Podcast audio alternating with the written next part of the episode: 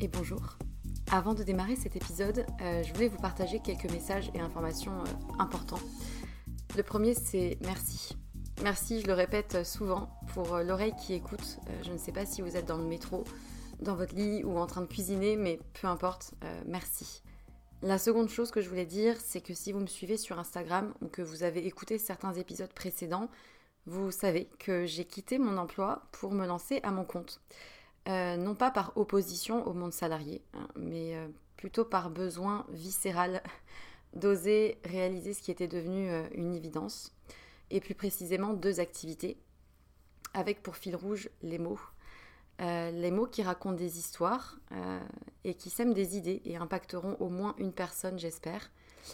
D'une part, en tant que consultante en communication et stratégie de contenu, et rédactrice SEO, du coup, mention spéciale pour les sujets autour de la santé, de la psychologie, de la nutrition et de la sexualité. Euh, et ensuite les mots pour aider d'autres personnes à rayonner euh, par des suivis personnalisés réunissant mes connaissances en psychologie et en trauma, le tout infusé par une approche globale mêlant énergétique, tantra, polarité féminine et masculine, blocage émotionnel et outils somatiques sur lesquels je me forme depuis quelques temps. Et en vue de cette activité-là, j'ai créé un compte Instagram dédié et un nouveau podcast, Les mots c'est bien beau, aux côtés de Pierre Kessial.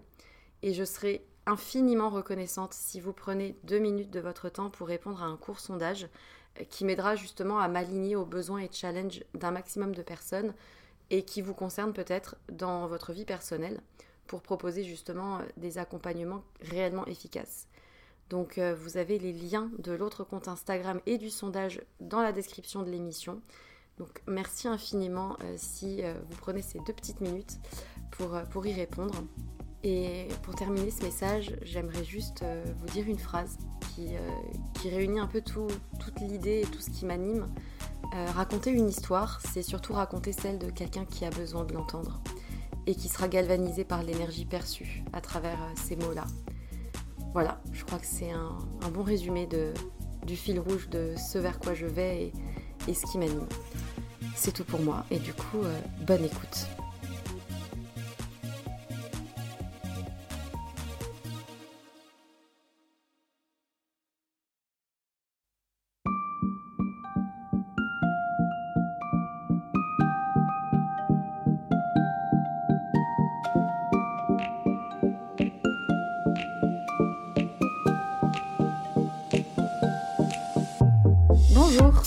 Bienvenue sur Sois sage et parle fort, le podcast pour oser, se changer, ne plus se conformer, se cultiver, rire, parfois pleurer, débattre de sujets variés.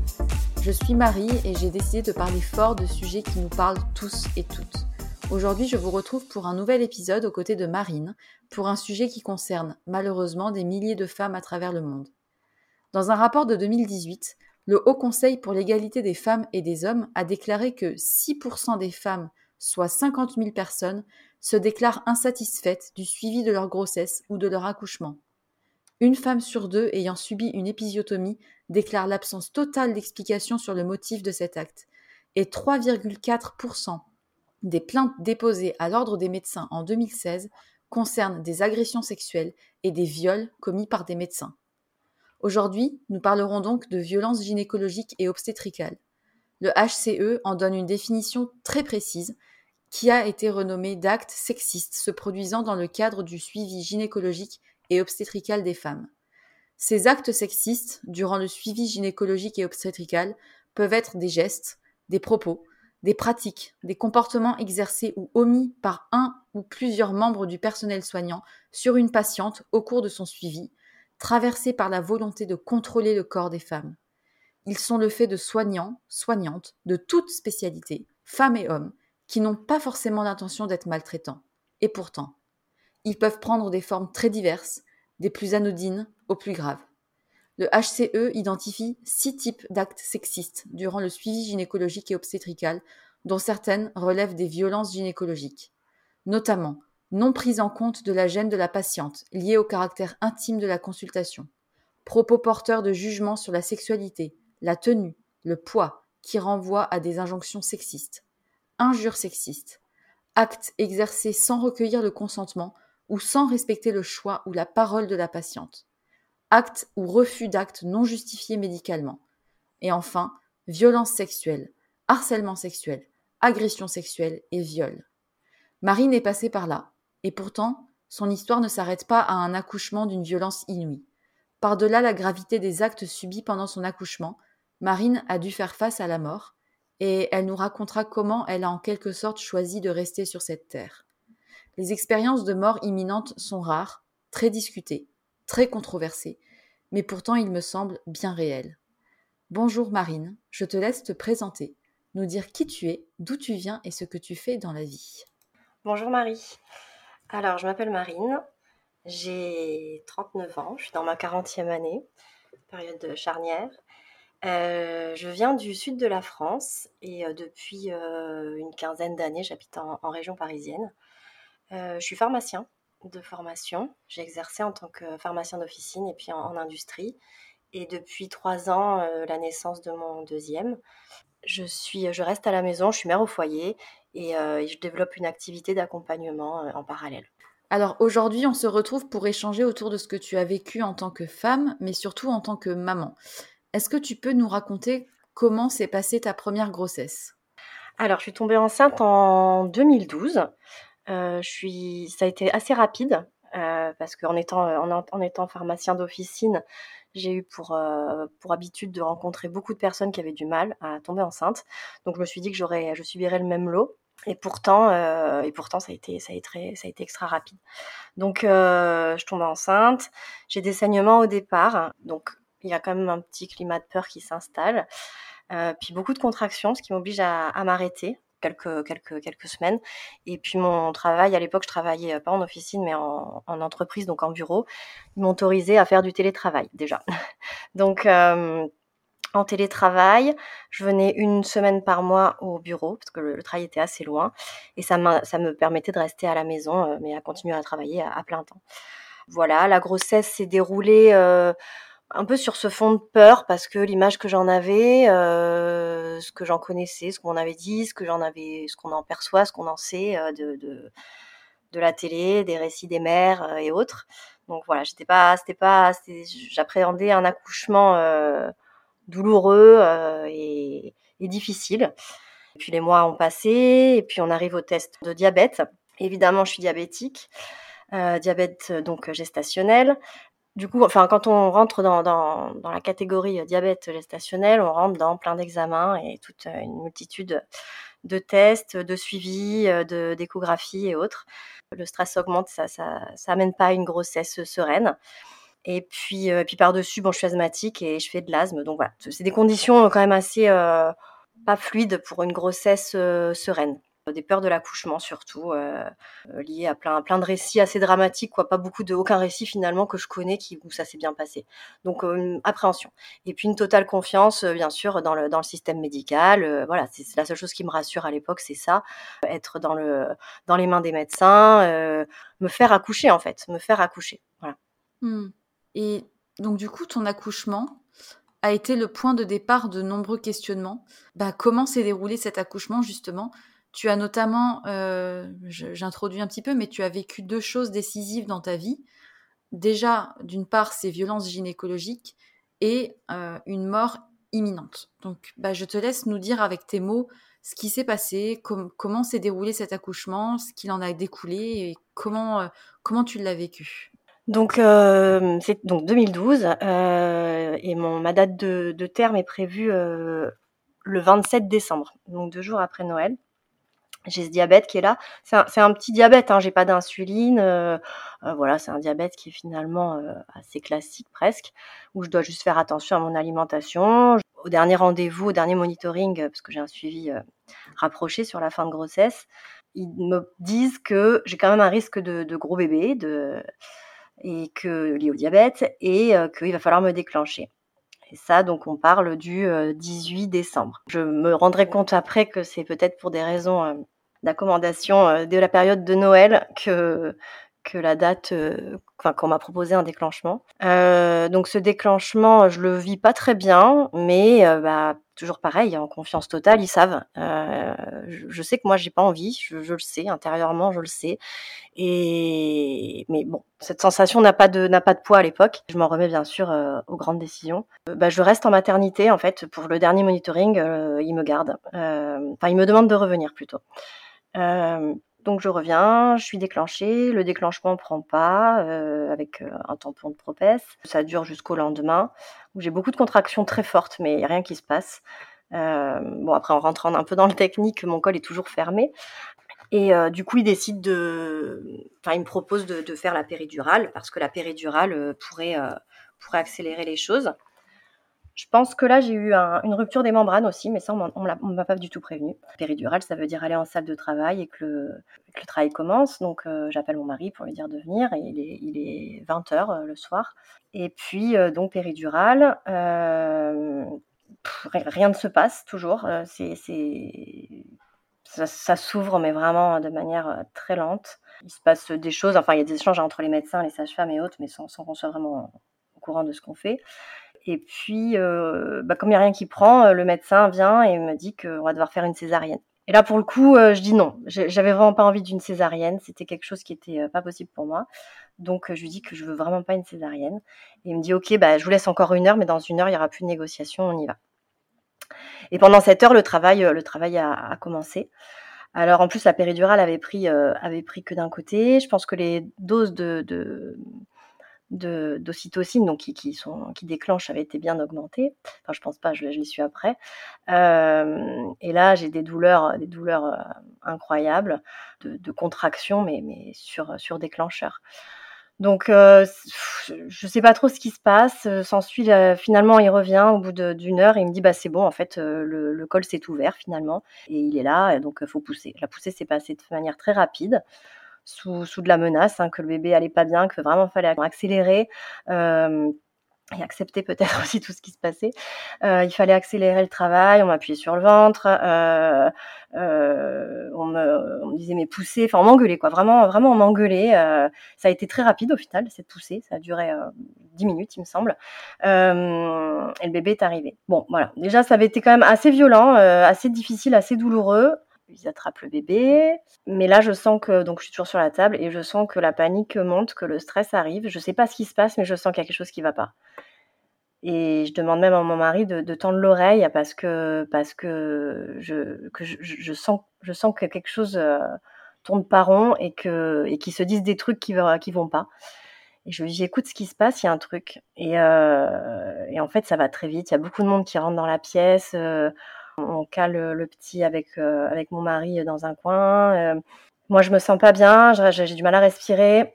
Alors, comme je suis asthmatique, je me dis que c'est ça après l'effort. Euh, et puis, bon, il finit par me dire qu'en fait, je fais une hémorragie de la délivrance et une hémorragie assez importante. Et du coup, bon, là, il se passe sans me prévenir. En fait, quand on fait une hémorragie, euh, le, process veut qu'il y ait une révision utérine parce qu'il se peut qu'un morceau de placenta soit euh, laissé euh, dans l'utérus, ce qui fait que pour l'utérus croit que le placenta est encore là et donc les échanges sanguins se font encore. Donc, on procède à une révision utérine.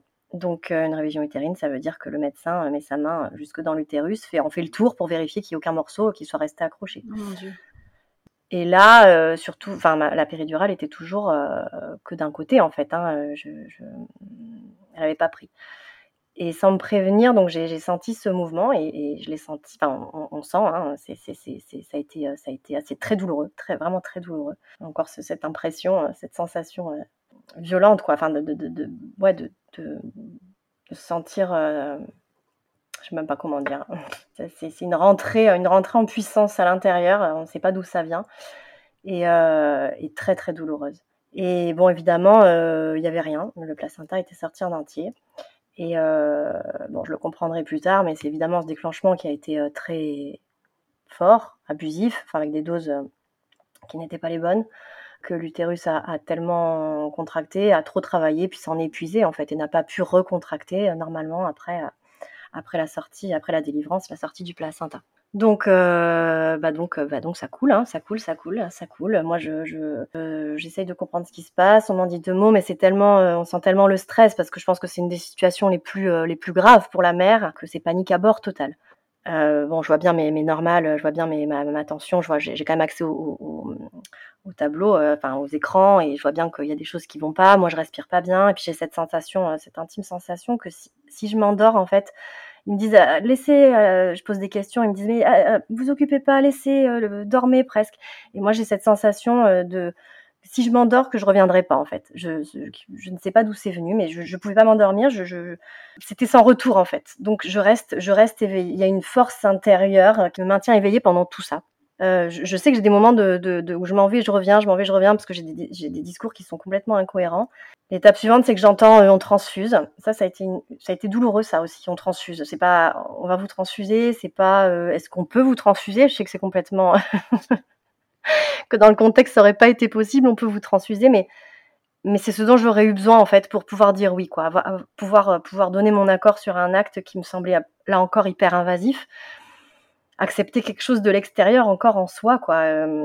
et non, ça a été on transfuse, quoi. C'était même pas la gravité du, du, du, du qui m'a alerté, c'était cette invasion.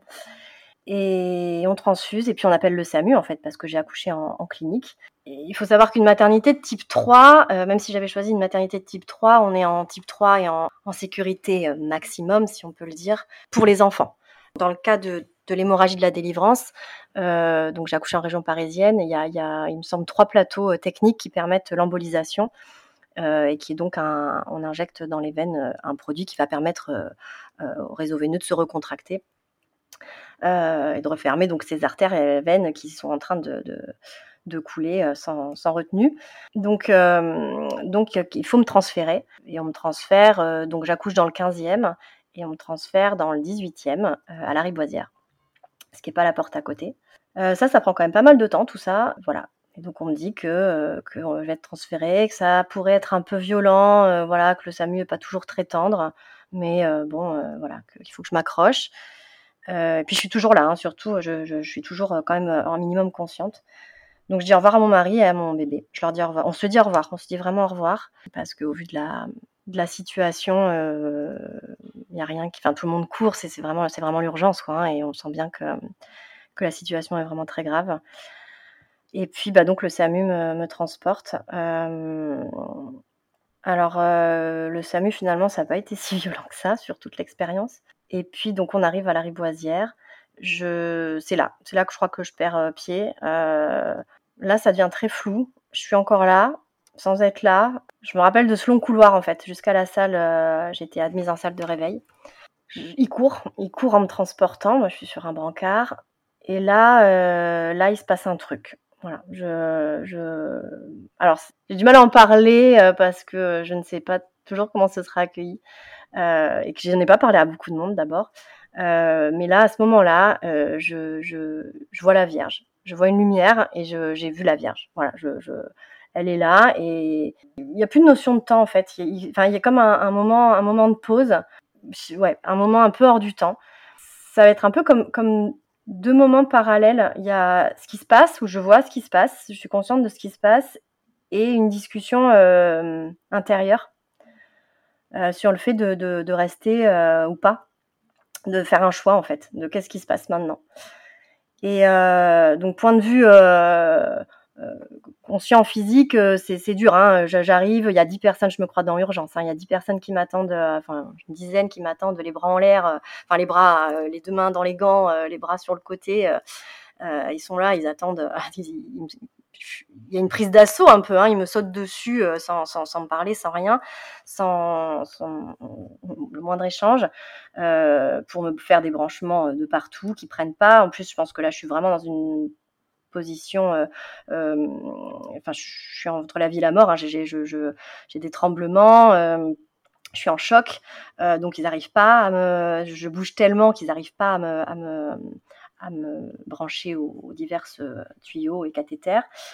C'est une scène assez violente quand même. Ils n'arrivent pas d'un côté, ils s'y prennent de l'autre. Du coup, bon, je suis un peu abîmée. bon. Et puis en parallèle, euh, ouais, ce, voilà, ce, truc un peu hors du temps où, euh, je dois faire un choix de, je me rappelle prier et supplier pour, rester en fait, pour rester, euh, pour rester parce que bah y a, un petit bébé qui m'attend de l'autre côté. C'est, même pas tant pour moi finalement. Je sais pas si Je ne sais pas si plutôt j'aurais fait les mêmes choix sur un accident de voiture ou voilà un autre accident. Mais là, en tout cas, le choix, il était très clair dans ma tête. C'était, il fallait que je reste, quoi. J'étais, j'étais devenue maman, donc il fallait que je reste. Ils m'ont branché, et voilà, tout, tout, tout, avait, tout était allé dans leur sens. Enfin, tout était fait pour, pour que je parte en, faire cet examen, donc l'embolisation. Et là, tout s'arrête, en fait. dans le dossier, hein, c'est écrit que bah, tout reprend. L'utérus se remet à se recontracter, que tout tout repart. Alors euh, lentement, hein, euh, je suis un moment après parce que j'avais quand même des normales qui n'étaient pas, du tout euh, normales. Mais l'utérus se recontracte, il n'y a plus de saignement et, finalement je pars pas en embolisation. voilà, les, gynécos étaient descendus et, c'est elles qui me font l'annonce que finalement il va rien se passer. Et là, bah, du coup, bah, en fait, tout le monde s'en va. Ils me laissent sur une table, donc nue, hein, avec des, fils partout, des, les, scotch aussi, l'électrocardiogramme, enfin voilà, tout, tout, tout, tout, un attirail euh, pas possible. Et on me laisse là. Et puis chacun retourne à ses activités. Et on me dit que je passerai euh, sur un lit un peu plus tard. Et là, je pleure. Je pleure, je pleure, je pleure. Enfin, je pleure pas, j'ai pas de sanglots, ça coule en fait, ça se vide. Comme si, ouais, je me vidais, je m'étais vidée une première fois, puis là, il y a un relais qui se fait par les yeux. Voilà, je me souviens d'une phrase qui était, bah, enfin, d'une, je crois que c'est un médecin qui est passé et qui me dit, mais pourquoi vous pleurez là? C'est bon là, c'est bon, tout est fini là. Et me dire, bah oui, c'est vrai, bah oui, tout va bien. Pourquoi je pleure en fait Ça y est, c'est fait, c'est bon, je suis, je suis sauvée. Même moi en fait, même moi, j'ai même pas de reconnaissance vis-à-vis de ce qui vient de se passer. Et puis il y a un médecin, je me souviens d'un médecin, mais je pense que c'était un, médecin étranger, donc un, externe, enfin un, un, échange, un Erasmus ou et qui vient me prendre la main, juste qui me prend la main et qui vient me dire ça va, euh, maintenant c'est fini. Et, euh, euh, ça a été les seuls mots, mots sympas de, tout ça. Seul échange où je me suis, où quelqu'un a fait preuve d'empathie. Et après, après, bah, je suis restée quand même deux jours, deux journées entières et, et une nuit donc dans cette salle de réveil de la Riboisière qui est quand même assez c'est une salle commune, hein, c'est une salle commune, euh, enterrée sous terre, il n'y a pas de fenêtre, il y a des éclairages, euh, et puis c'est une salle de réveil, donc c'est une salle où, les gens se réveillent, sortent d'opération, et puis dès qu'ils ouvrent, commencent à ouvrir un œil, euh, montent en chambre, donc ils ont, il n'y a aucune expérience de cet endroit en fait, de manière consciente. Et moi, j'étais totalement consciente. Donc, je pense que c'est déjà, en plus, c'est un personnel qui n'a pas l'habitude de, discuter avec des patients éveillés. Donc voilà, donc j'étais, voilà, j'avais des personnes au bout du lit qui venaient parler, comparer les constantes. je saisissais des bribes parce que bah, quand même, je, voilà, j'ai quand même un, discours médical acquis, donc j'en saisissais des bribes, j'ai compris certaines choses. je n'arrive même pas à dire encore dans quel état j'étais à ce moment-là. Je, je, je, je, sais pas, je sais pas où j'étais. Je sais, je comprenais pas ce qui venait de se passer. J'avais eu un bébé quelques heures avant, j'avais le ventre tout ramolli. J'étais sur un lit, il y a des gens qui venaient parler, euh, mais pas me parler, hein, parce que c'est pas vous, vous sentez comment, où vous en êtes, etc. C'était elle, euh, des équipes qui tournent parce que bah, c'est l'hôpital. Et, toutes les deux heures en plus, on vient me donner euh, des coups de poing dans le ventre, vraiment des coups, hein, des coups parce que on, fait poire, on fait poire sur l'utérus, on fait un effet de poire pour voir si en appuyant fort va sortir encore du sang. Donc, te, te donner des coups de poing comme ça? Ouais, toutes les deux heures. Ouais. Euh, bah, le, point, le point sur le ventre, et puis on appuie euh, fort parce qu'il faut, que, faut atteindre l'utérus pour que ça fasse vraiment euh, un, effet de, de, pression, quoi, comme mmh. quand on appuie sur une poire médicale. oui, je vois. Voilà. Donc pour voir, bon, il en, il en sortait plus, hein, c'était enfin, du, sang, c'était des caillots, mais il n'y avait plus de, de ça saignait plus. Mais en tout cas, il y a une surveillance qui est qui, qui, qui, qui doit être, et, et toutes les deux heures, on venait vérifier que ça reprenait pas. Donc euh, voilà, faut pas oublier que ben sur les, protocoles euh, d'accouchement, ben on n'a pas mangé, on n'a pas bu hein, depuis euh, depuis donc euh, j'avais pas mangé depuis midi la veille, pas mangé, pas bu. Alors j'avais une perf, hein, mais j'ai eu des sensations de, de, alors pas de faim, mais de soif, de soif terrible, terrible, et on voulait pas me donner à boire. J'avais le droit de sucer des compresses mouillées. en fait, ouais, j'étais dans un, niveau de. Euh, quand j'en ai parlé, enfin après, hein, quand j'ai avec une psychologue, quand j'ai dû parler du, du, truc, ce qui en est sorti, c'était vraiment, j'ai eu l'impression d'avoir été euh, enfermée dans, un, dans une cave, dans un endroit où on venait juste vérifier de temps en temps euh, que, que j'étais encore en vie, quoi. Voilà. J'avais le mmh. droit à rien. J'ai pas eu droit aux besoins de base, de manger, de boire. Aucune hygiène. Je venais d'accoucher quand même. Enfin, j'étais, je me sentais sale. Je me sentais. Euh, enfin, il y avait eu un effort. Ça avait été quand même déjà rien que l'accouchement avait été douloureux, difficile. J'avais fait un effort. J'étais, épuisée. Euh, j'étais, sans habit. J'étais sans rien. J'étais, euh, j'avais un drap qu'on soulevait, qu'on enlevait, qu'on me remettait pas forcément. voilà, j'étais nue dans une pièce avec des milliers de personnes qui circulaient, des brancards qui rentraient, qui sortaient. Et j'ai demandé, je crois, au moment de, partir, euh, ouais, quand même, je dis, excusez-moi, vous pouvez, vous pouvez au moins me faire une petite hygiène, peut-être quand même. Enfin voilà, ça fait quand même 48 heures que, que j'ai pas été lavée, j'avais des scotch partout, j'étais bleue, verte, jaune, euh, et qu'on m'a, on a accepté, on m'a fait un truc rapide. J'ai eu la chance que mon mari puisse rentrer, parce que c'est des salles où on ne peut pas rentrer, mais j'ai eu la chance que mon mari puisse rentrer. Donc il arrivait à me passer me voir, mais il était partagé entre ben, le petit et moi, euh, 15e, 18e, plein, pleine période, c'était le week-end avant Noël. Euh, voilà, et donc euh, suite à ça, euh, ben, retour, retour à la maternité vers 17h. Le, je suis partie de là hyper remerciante, hein, vraiment, il m'avait sauvée, c'était et même encore maintenant, je veux dire, il n'y avait aucun, aucun, aucune agression, aucun, aucun geste qui a voulu être euh, méchant. C'était vraiment, ils, faisaient ce qui leur avait été demandé de faire, ce qu'ils connaissaient, ce qu'ils savaient. Euh, euh, voilà, ils ont, c'était des, des, normales à remettre à la, au bon, chiffre, quoi. Hein, mais, mais j'ai, pas, j'étais pas humainement, j'étais, moi, moi, j'étais pas humaine en tout cas. J'étais complètement déshumanisée, ouais.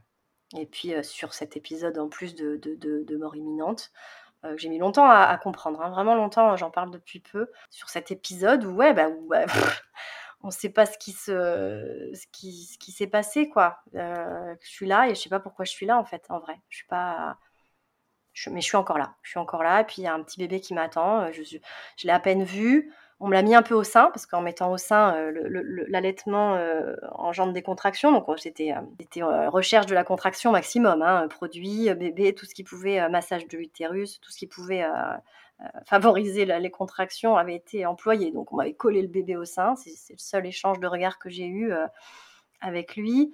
Euh, mais voilà, je, me rappelle me demander à mon mari, mais est-ce qu'il est, il est normal, euh, il, est, il, est, il a tout, il est petit, il est grand. En plus, j'avais un souvenir d'un 35 euh, écrit au tableau, là, quand ils écrivent les trucs. Je me suis dit, mais il doit être, euh, c'est un nain, il est minuscule. En fait, c'était le périmètre crânien. voilà, enfin, complètement, complètement paumé, quoi. Complètement paumé, puis faible, faible, parce que, parce que j'ai eu une énorme souffrance cardiaque. j'ai fait un choc, j'ai, j'ai, je suis restée longtemps, en fait, parce que mon taux d'hémoglobine ne remontait pas. Donc, voilà, j'ai, j'ai été très faible pendant un moment. Euh, et puis, bah, j'ai retrouvé mon bébé. Voilà. Et puis, euh, je suis restée dix jours, euh, dix jours en fait. On a passé Noël là-bas. Voilà. Voilà pour ce qui est de, du récit juste de l'accouchement. ouais. Mais du coup, les, les, violences que tu as subies, déjà, c'était cette ignorance de la part des autres médecins, de la part de, de voilà, de très peu de d'accompagnement on va dire, psychologique pour un peu comprendre ce qui se passait, pour te demander l'autorisation. Enfin, quand je pense qu'ils ont Alors, rentré la main dans ton, dans ton utérus d'un coup, mm. sans mm. te prévenir, quoi, quasiment. Mm. Non. Ouais. alors ça, ça a été... Euh, en fait, ça a été... le chemin, ça a été très difficile de comprendre euh, ce qui n'avait pas été, en fait. D'abord parce qu'en revenant à la maternité, euh, bah, le, médecin est quand même venu me voir. Hein. Il m'a dit que c'était très très rare ce qui s'était passé, euh, que ça arrivait jamais. Enfin, c'était un cas sur je sais pas combien, mais 10 000, euh, voilà. Que... Mais et moi, bon, j'avais pas été très bien préparée à l'accouchement. J'avais suivi la, préparation de la maternité. Je m'étais pas renseignée plus. De toute façon, on, s'occupait de moi, on m'a couché, donc voilà, pas grand chose à savoir. Un peu aider à peut-être à souffler pour les le moment du, du travail, mais et quand il est, bon, donc je suis pas hyper préparée et, et, et l'hémorragie de la délivrance, je pense que ça avait dû être émis euh, à un moment euh, comme un risque, mais c'est tout quoi. Naturellement, en tout cas, je me suis dit que c'était ce déclenchement qui avait forcément euh, engendré ça, quoi, que c'était pas possible autrement. Mmh. Et il m'a dit pas du tout, pas du tout. Ça, ça a été très violent aussi, pas du tout. et s'il fallait recommencer, on referait exactement la même chose. Donc, bah, ce qui mmh. se crée, c'est que, bah, en fait, tout est normal et que c'est moi, c'est mon corps qui s'est pas accouché, quoi. C'est moi, c'est mon corps qui, qui, qui a pas su, qui sait pas. Donc, ça a été une grosse culpabilité. Ça, je sais que ça a été violent dans les premiers, dans les, dans les, dès le départ. Je sais que, que, que ce déclenchement était violent parce que j'en voulais pas. Je sais que ce déclenchement était violent bah, parce qu'il était même pas sur une date. Euh, enfin, quand on a, quand on déclenche pour, pour, pour un diabète, il faut vraiment que le diabète soit déséquilibré. Il faut vraiment qu'il y ait un pressentiment de gros bébé. Et pour le coup, mes échos, elles étaient, elles prévoyaient un, un bébé tout à fait normal, mais j'ai accouché, enfin, accouché d'un bébé tout à fait normal puisqu'il faisait 3 kg euh, 5 à, à 7 jours du terme. Donc, euh, on n'aurait pas atteint des, dimensions euh, surnaturelles. Et puis, euh, et puis, puis on accouche plus, on, déclenche plutôt que ça. On déclenche plutôt qu'une semaine avant le terme. Donc, donc j'en voulais à ce déclenchement, j'en voulais à cette décision qui tournait autour de Noël, voilà, qui me semblait bizarre. J'en voulais à ces décisions prises à la va-vite. J'en voulais, ouais, pour ce geste qui était facile à analyser pour le coup. Euh, qui avait été quand même très intrusif. J'en voulais pour la transfusion. Voilà, c'était ça. Et puis après, euh, le chemin vers l'hôpital, où ça a été vraiment, en fait, c'était là que ça a été le plus violent et le plus, plus insidieux. Ça, j'ai mis vraiment beaucoup de temps à le comprendre parce que j'étais tellement en reconnaissance de ce qui s'était passé. Euh, voilà, la maternité m'avait mis HS et l'hôpital m'avait sauvé, en gros. Et c'est vrai, c'est vrai. C'est vrai, ils m'ont relargué, euh, euh, ils n'avaient pas les capacités de, de, de, de, de faire ce qu'il y avait à faire. Donc c'est l'hôpital qui m'a remonté mais c'est les conditions non humaines quoi que, que j'ai rencontrées. Alors oui, par, par à la maternité, par des actes qui ont été faits sans me poser de questions, sans me demander. L'épisio, bien sûr, l'épisio n'a pas été. ça, ça part du, du déchirement des membranes. Hein, on m'a rien dit. L'épisiotomie, c'est la, c'est, il me semble, quand tu recoues. Oui, l'épisiotomie, c'est quand tu, il, bah, alors non, il cou, on recoue si c'est une déchirure, mais en une épisio, c'est on, ouvre hein, justement pour ah. faciliter. Euh, euh, c'est encore un, acte préventif. Euh, on ouvre pour faciliter, pour bah, faire une plus grande ouverture et ensuite on recoue. D'accord. Et toi, tu as eu une épisiotomie? J'ai eu une épisiotomie, ouais. Et on t'a prévenu? Non. Non, ça fait partie des actes qui demandent en effet. c'est fou, mais c'est enfin, impensable. Enfin, un acte si brutal, si violent, enfin. Bah, les épisios, euh, les épisios, c'est quand même très courant, hein, même si on en parle de plus en plus, c'est très courant. Alors, le, la révision utérine, c'est quand même moins courant parce qu'il faut une situation d'hémorragie. Sinon, quand, quand, quand, quand, le, y a pas de, ça saigne pas, il n'y a rien à vérifier, c'est que le placenta est bien sorti. Donc, c'est quand même moins courant. Mais, euh, mais les épisios, c'est ouais, des actes de, de, tous les jours, les épisios dans toutes les maternités. Je sais plus les taux, mais euh, c'est. Ouais. Mais c'est d'une violence inouïe quand même. Oui, je crois, oui. je crois. Quand on vit les choses, on se rend, je dirais qu'on se rend toujours moins compte. Euh, mais oui, oui, bien sûr, ouais. Mmh. Oui, c'est violent. Enfin, et puis surtout, c'est le corps, quoi. C'est le corps parce que je te dis, même, même sans réaliser la violence, après, c'est mon corps qui a parlé, en fait. Parce que toute cette, euh, tout ce que j'ai ressenti à, l'hôpital, enfin, tout ce qui a été vécu à l'hôpital, euh, c'est ce conflit intérieur qui a été compliqué parce que mon corps, mon corps a, mon psychique, mon, tout ce qui était euh, intérieur euh, hurlait et mon mental euh, disait mais, mais non quoi. Puis, puis, ça va et puis puis et puis t'ont sauvé et puis mmh. et, et, ça en fait je m'en suis rendu compte un peu par hasard. En fait j'allais chez une copine chez qui j'étais jamais allée mais qui habitait à côté de la Riboisière. Et bon, quand elle m'a dit qu'elle était, c'est une copine de travail, euh, à côté de la riboisière. Bon, j'ai eu un petit quick dans le ventre, là. bon, bon, mais voilà, sans plus. Et puis, bah voilà, on s'y rend, on s'y rend avec une autre collègue de travail. Et là, en fait, elle, se gare devant la riboisière. Et là, j'ai eu une crise de panique. J'avais jamais fait ça de ma vie. J'ai eu une crise de panique, en fait. Mais euh, mmh. vraiment, je respirais plus, je, tremblais. Enfin, ça a été. Euh, j'avais jamais fait ça. J'ai pas compris. Hein. Surtout que je suis vraiment dans le, j'ai une éducation qui me demande à être dans le contrôle. Euh, voilà, on retient, euh, on, ne s'exprime pas trop, tout va bien, euh, on, on s'étend pas sur les malheurs. Je pense que j'aurais pu avoir cette capacité de contrôle, quoi. Et là, je l'ai pas eu. Là, ça a été le, corps à parler, mais à hurler, quoi. C'était plus fort que tout, quoi. Et là, je me suis dit qu'il s'était passé quand même quelque chose à la rivoisière que j'avais pas compris. que ça matchait pas, quoi. Et euh, bon, après, ça a été en travaillant, en discutant, en revoyant les scènes, en, comprenant euh, que, que c'était pas de façon volontaire, comme tu le disais en introduction. C'est pas, c'est pas des actes. Euh, je me suis pas fait agresser, mais c'est, c'est, je pense que c'est tout un, mécanisme, un, ouais, un, fonctionnement, un fonctionnement acquis c'est un peu l'industrie, quoi. Le, le, enfin, surtout en plus, bon, dans ce service-là où ils ont, ils ont personne, ils parlent pas, ils parlent pas aux gens, hein. ils vérifient les, ils vérifient les, les, les constantes. Et ouais, où j'étais, j'étais, j'étais, j'étais plus rien, j'étais un, morceau de viande, j'ai envie de dire. Ouais. ouais.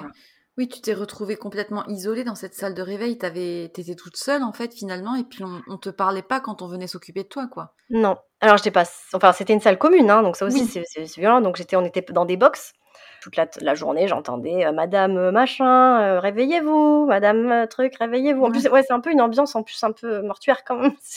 C'est que des gens qui sont dans le coma, c'est que des gens qu'on est en train de, claquer sur la joue pour les réveiller, puis dès qu'on sent que y a une petite reprise, ils s'en vont j'étais même pas seule, j'étais dans un box et ouais, et ouais, bah, toutes les deux heures, il y avait cette personne qui venait me mettre des coups de poing dans le ventre que j'appréhendais, je la voyais arriver. Il y a plus une fois, je, l'ai même retenue. Elle m'a dit, je suis désolée, je dois vraiment le faire. Je lui ai pris le, le poignet, je lui ai dit non, non, j'avais peur en fait. Et, euh, et, elle m'a dit, je, je, dois le faire quoi. Je, je tenez-vous, accrochez-vous, mais il faut que je le fasse. Et euh, voilà, les, les, les, visites à plusieurs. Hein, euh, et ouais, faut pas oublier. Puis j'étais nue quoi, j'étais nue, j'étais nue. Euh, sur cette table, euh, j'avais euh, j'avais ma lèvre, ma lèvre inférieure avait triplé de volume suite au, enfin, j'appelle ça les branchements qu'ils ont essayé de me faire.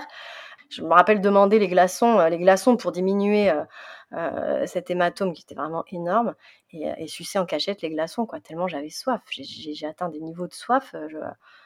C'est dur, mais j'aurais bu, j'aurais bu ma pisse, hein, vraiment. Hein. C'était, euh, j'étais à deux doigts de le faire, quoi. Hein. Je pouvais pas parce que j'étais. Euh, mais c'est ça, j'avais même pas, même ça. Je uriner, aller à la selle, je pouvais pas me lever, je pouvais rien faire. Les, vraiment les besoins primaires pendant pendant 48 heures ont été, euh, ben. Bafoués. Ouais, ouais, ouais, non, non. Inexistant, quoi, inexistant. J'avais une poche pour l'urine. Bon, celle, il s'était rien passé, donc il n'y en avait pas. Manger non, boire non, euh, dormir à peine parce que parce que ben au milieu des bip bip toute la nuit, euh, du gars d'à côté qui ronfle euh, à tue-tête. Il y en a une qui a été sympa qui est venue m'apporter mais en, pleine nuit des boules caisses. Ouais, donc du coup c'était vraiment c'était vraiment l'horreur quoi. Enfin tu as vécu 48 heures où tu tu savais pas trop ce que tu voulais là et sur le coup ça n'a pas été... enfin je pense que si ça avait été l'horreur sur le coup je pense que j'étais dissociée en fait. J'étais enfin, je pense pas, je l'étais. J'étais dissociée. Je, je, si tu veux, il y avait plus du tout de. Euh, ça aurait été l'horreur en conscience. Euh, j'aurais hurlé. Enfin, j'aurais. Euh, alors, qu'on soit d'accord, je sais pas non plus ma, ma, ma manière d'être, de, de m'imposer, de, de, râler. Enfin, pas de râler dans, dans ce sens-là, en tout cas, de, de d'imposer des choses ou de mais mais là je pense que j'étais tellement dissociée que ben en fait tout se passait, euh, puis, puis, puis il fallait me sauver en fait. Enfin voilà, tout était. Puis, et puis, euh, je pense qu'il y a aussi cette connaissance. Enfin, euh, moi, je suis quand même d'un milieu médical, même de par ma famille, de mon éducation. voilà, on fait confiance aux médecins. la médecine sait. tout était normal en fait. Tout devait être comme mmh. ça. Puis c'était une forme de protection quelque part. Et de protection, je sais pas, peut-être peut-être de, de, de, de, tout lâcher pour, pour laisser faire, euh, peut-être. Et peut-être que c'est ce qui m'a protégée parce que dans ces conditions-là, j'aurais pu en effet euh, aussi euh, craquer autrement, quoi. Mmh. Là, j'étais, j'étais, moi aussi, j'étais qu'à moitié là, en fait. Hein. Enfin, ils me considéraient pas, mais je crois que moi-même, j'étais, j'étais qu'à moitié là. Hein. J'étais. Après, bon, j'ai pas assez creusé la mort imminente aussi. Hein. Je, je sais, je sais qu'il y a des sorties de corps, je sais qu'il y a des, des choses un peu plus ésotérique peut-être. Voilà, moi j'ai une vision de la scène d'en haut, euh, mais pas. C'est vrai que je, je, j'ai une vision de la scène euh, euh, par dessus, quoi. Pas, pas, pas vraiment, pas toujours, pas toujours à ma place. Donc ouais, je pense que ça, ça c'est un système de protection. Ouais. Mais finalement, tu as décidé de rester et de t'accrocher à la vie. Mais cet accouchement, ça a quand même été une épreuve terrible. Comment euh, est-ce que tu t'es relevé de ce traumatisme? Est-ce que tu as pu bénéficier d'un suivi après? Est-ce que tu as été aidée, accompagnée ben, ça a été très léger parce que à la maternité, donc euh, bon, déjà le médecin qui te dit que bon, c'est ta faute, ça aide pas. Ensuite, ils quand même, euh, ils ont quand même envoyé une psychologue qui est venue deux fois il m'assurait un suivi sur six mois, je pouvais revenir. Voilà, sur six mois, je pouvais revenir voir la psychologue et parler de ce qui s'était passé. Euh, et puis euh, le médecin, enfin un des gynécos, m'avait euh, conseillé un psychiatre quand même. Donc quand même conscient du traumatisme que tout ça peut engendrer quelque part, même si tout le monde a voulu l'amoindrir. J'ai eu deux, visites de la psychologue pendant le séjour, et puis ensuite j'y suis pas retournée. Non, j'y suis pas retournée et personne m'a rappelé. Hein. Je pense que bon, il y avait de ma responsabilité à y aller ou pas, mais je pense que quand on, enfin après bon après c'est les lectures hein, qui m'ont m'ont informé, mais que quand on sort de ce genre de choses, je pense qu'on laisse pas partir les patients comme ça quoi. Donc non. Et puis bon, moi, je, je, les premiers mois, bah, j'étais fatiguée, mais normal. Puis il fallait que je remonte quand même de cette hémorragie hein, qui avait été, j'ai quand même perdu la moitié de mon sang, hein, donc j'avais une grosse, grosse souffrance au cœur. Voilà, il y avait quand même beaucoup de choses, à, beaucoup de médicaments. j'ai repris le boulot et puis on n'a pas été aidé. mon fils faisait du reflux gastro-œsophagien et un gros reflux et, du coup on dormait pas. Donc ce qui a compliqué la situation. Enfin bon, dans tout ça, puis la maternité, enfin voilà, le chamboulement de la maternité. moi, je m'enfonçais en fait. J'allais pas bien. j'avais des, des, flashbacks. je, j'avais, j'avais, sans le savoir, j'avais tous les symptômes du stress post-traumatique. Hein. Dès qu'il y avait une ambulance, je, pleurais, je pleurais tout le temps. je, il y avait des moments où j'arrivais pas à m'occuper de mon enfant. Donc je me suis décidée à aller voir la psychiatre. C'était une démarche pour moi hein, d'aller voir un psy, euh, même si je m'étais toujours dit qu'un jour je ferais ça. Mais ça a été quand même une démarche. Euh, voilà, je l'ai fait, euh, il avait quand même huit mois. Hein, donc, c'est vraiment que je voyais que je, ne m'en sortirais pas. Et cette psychiatre, en fait, travaillait avec eux. J'ai eu quelques rendez-vous, il s'est pas passé grand-chose. Je, je, racontais, je parlais. Et puis, un jour, à un entretien, elle revient en me disant Bon, j'ai vu votre médecin, votre gynéco, il m'a parlé. Donc, en effet, vous aviez il vous a déclenché, mais sur, euh, sur, sur un col favorable, blablabla. Bla, bla, bla, sur un col favorable, moi, ça fait ding. Et le col n'était pas du tout favorable le matin même, elles n'arrivaient pas à, attraper le col. Enfin, il était tellement antérieur, euh, elles n'arrivaient même pas à le toucher. Enfin, là, j'ai compris qu'en fait, ils bossaient ensemble, quoi. Et même elle m'a dit bon, écoutez, tout ce que vous ressentez avec tout ce vécu, c'est normal finalement. c'est normal que vous, vous, soyez comme ça. Je, pense que voyez encore un peu, et puis et puis dans six mois, si ça continue, vous revenez. Ouais. voilà. Laisser aller complet. Bah, ce qui était, je pense quand même non assistance à personne en danger. Hein. À mon endroit, j'étais quand même vraiment pas bien. Donc voilà, donc j'avais fait cette démarche d'aller voir un psychiatre un psy même tout court, quelque chose de psy. Et je m'étais fait un peu remballer quand même. Et du coup, ben, bon, bah, stop quoi. Enfin, ça s'arrête là. Et puis, bah, je voulais voir un psychiatre parce que toujours dans cette médecine, dans ce médical pur, voilà. Bon, les jours ont suivi, et puis c'est six mois après. Bon, j'avais toujours pas bien, hein, j'étais quand même. Alors, je faisais bonne figure, hein, ce modèle de tout va bien, je savais faire bonne figure, mais intérieurement, et puis une fois rentrée, et puis, et puis, euh, et puis c'est surtout, c'est surtout que, que j'ai eu aussi, enfin, il y avait un stress post-traumatique, je ne mettais pas encore le mot, euh, un symptôme de viol aussi. Je, mon mari ne pouvait plus me toucher, moi je ne pouvais plus euh, me mettre nue. alors je, je suis pas d'un départ, je suis pas du tout pudique. Il y avait un problème avec mon corps, quoi. Il y avait vraiment un gros gros mmh. problème. C'était ça aussi qui avait été déclencheur. Donc tout ça, bah, évidemment, ne s'est pas arrangé en six mois. Euh, moi, je voulais plus la voir parce qu'il y avait eu un mensonge et que je me suis dit, enfin, on va pas avancer en fait. Si, euh, si elle croit, euh, enfin, je me confie à elle, je parle, c'est pas pour qu'elle aille demander vérification au médecin à côté, quoi. Mmh. Donc, et puis c'est une collègue de, de, travail qui me dit qu'elle va voir une psychologue, elle, et qu'elle l'aime bien et que voilà, je devrais essayer parce que parce que malgré tout, ça se voit quand même que je suis pas très bien. Même si je fais bonne figure et que je cache, je pense qu'il y a un seuil où en fait ça finit par se voir. Elle me dit de prendre rendez-vous et bon psychologue, bof quoi, enfin psychologue quoi. Et en fait, elle, elle va avoir l'écoute, elle aura l'écoute nécessaire pour pour que pour que je pour m'accueillir, pour pour pour m'écouter, pour pour me soigner, pour sans faire de diagnostic par contre évidemment mais en tout cas, me fait de l'MDR pour diminuer le trauma. Parallèlement à ça, mon fils qui dort pas, donc euh, quand même, alors j'accuse quand même l'accouchement en me disant euh, que bon, euh, il a eu quand même deux jours, deux jours seul hein, dans un berceau avec trois visites. voilà, cette séparation, j'accuse un peu ça en me disant qu'il y a un problème psychologique, donc je l'amène voir quelqu'un quand même, une pédopsie. Et donc, on va voir cette, cette pédopsie. Et donc, je raconte évidemment l'accouchement. Puis mon fils, il a un an passé. voilà, c'est pas. Et c'est elle qui me parle de, stress post-traumatique, en fait. Elle me dit, non, mais ça s'appelle un stress post-traumatique, ce que vous vivez. Et, et, ça, ça se prend en charge et vite. Bon, alors la, prise en charge venait de commencer. Enfin, ça a été en simultané, en fait. J'avais commencé un peu de séance de MDR qui a été assez, assez bénéfique.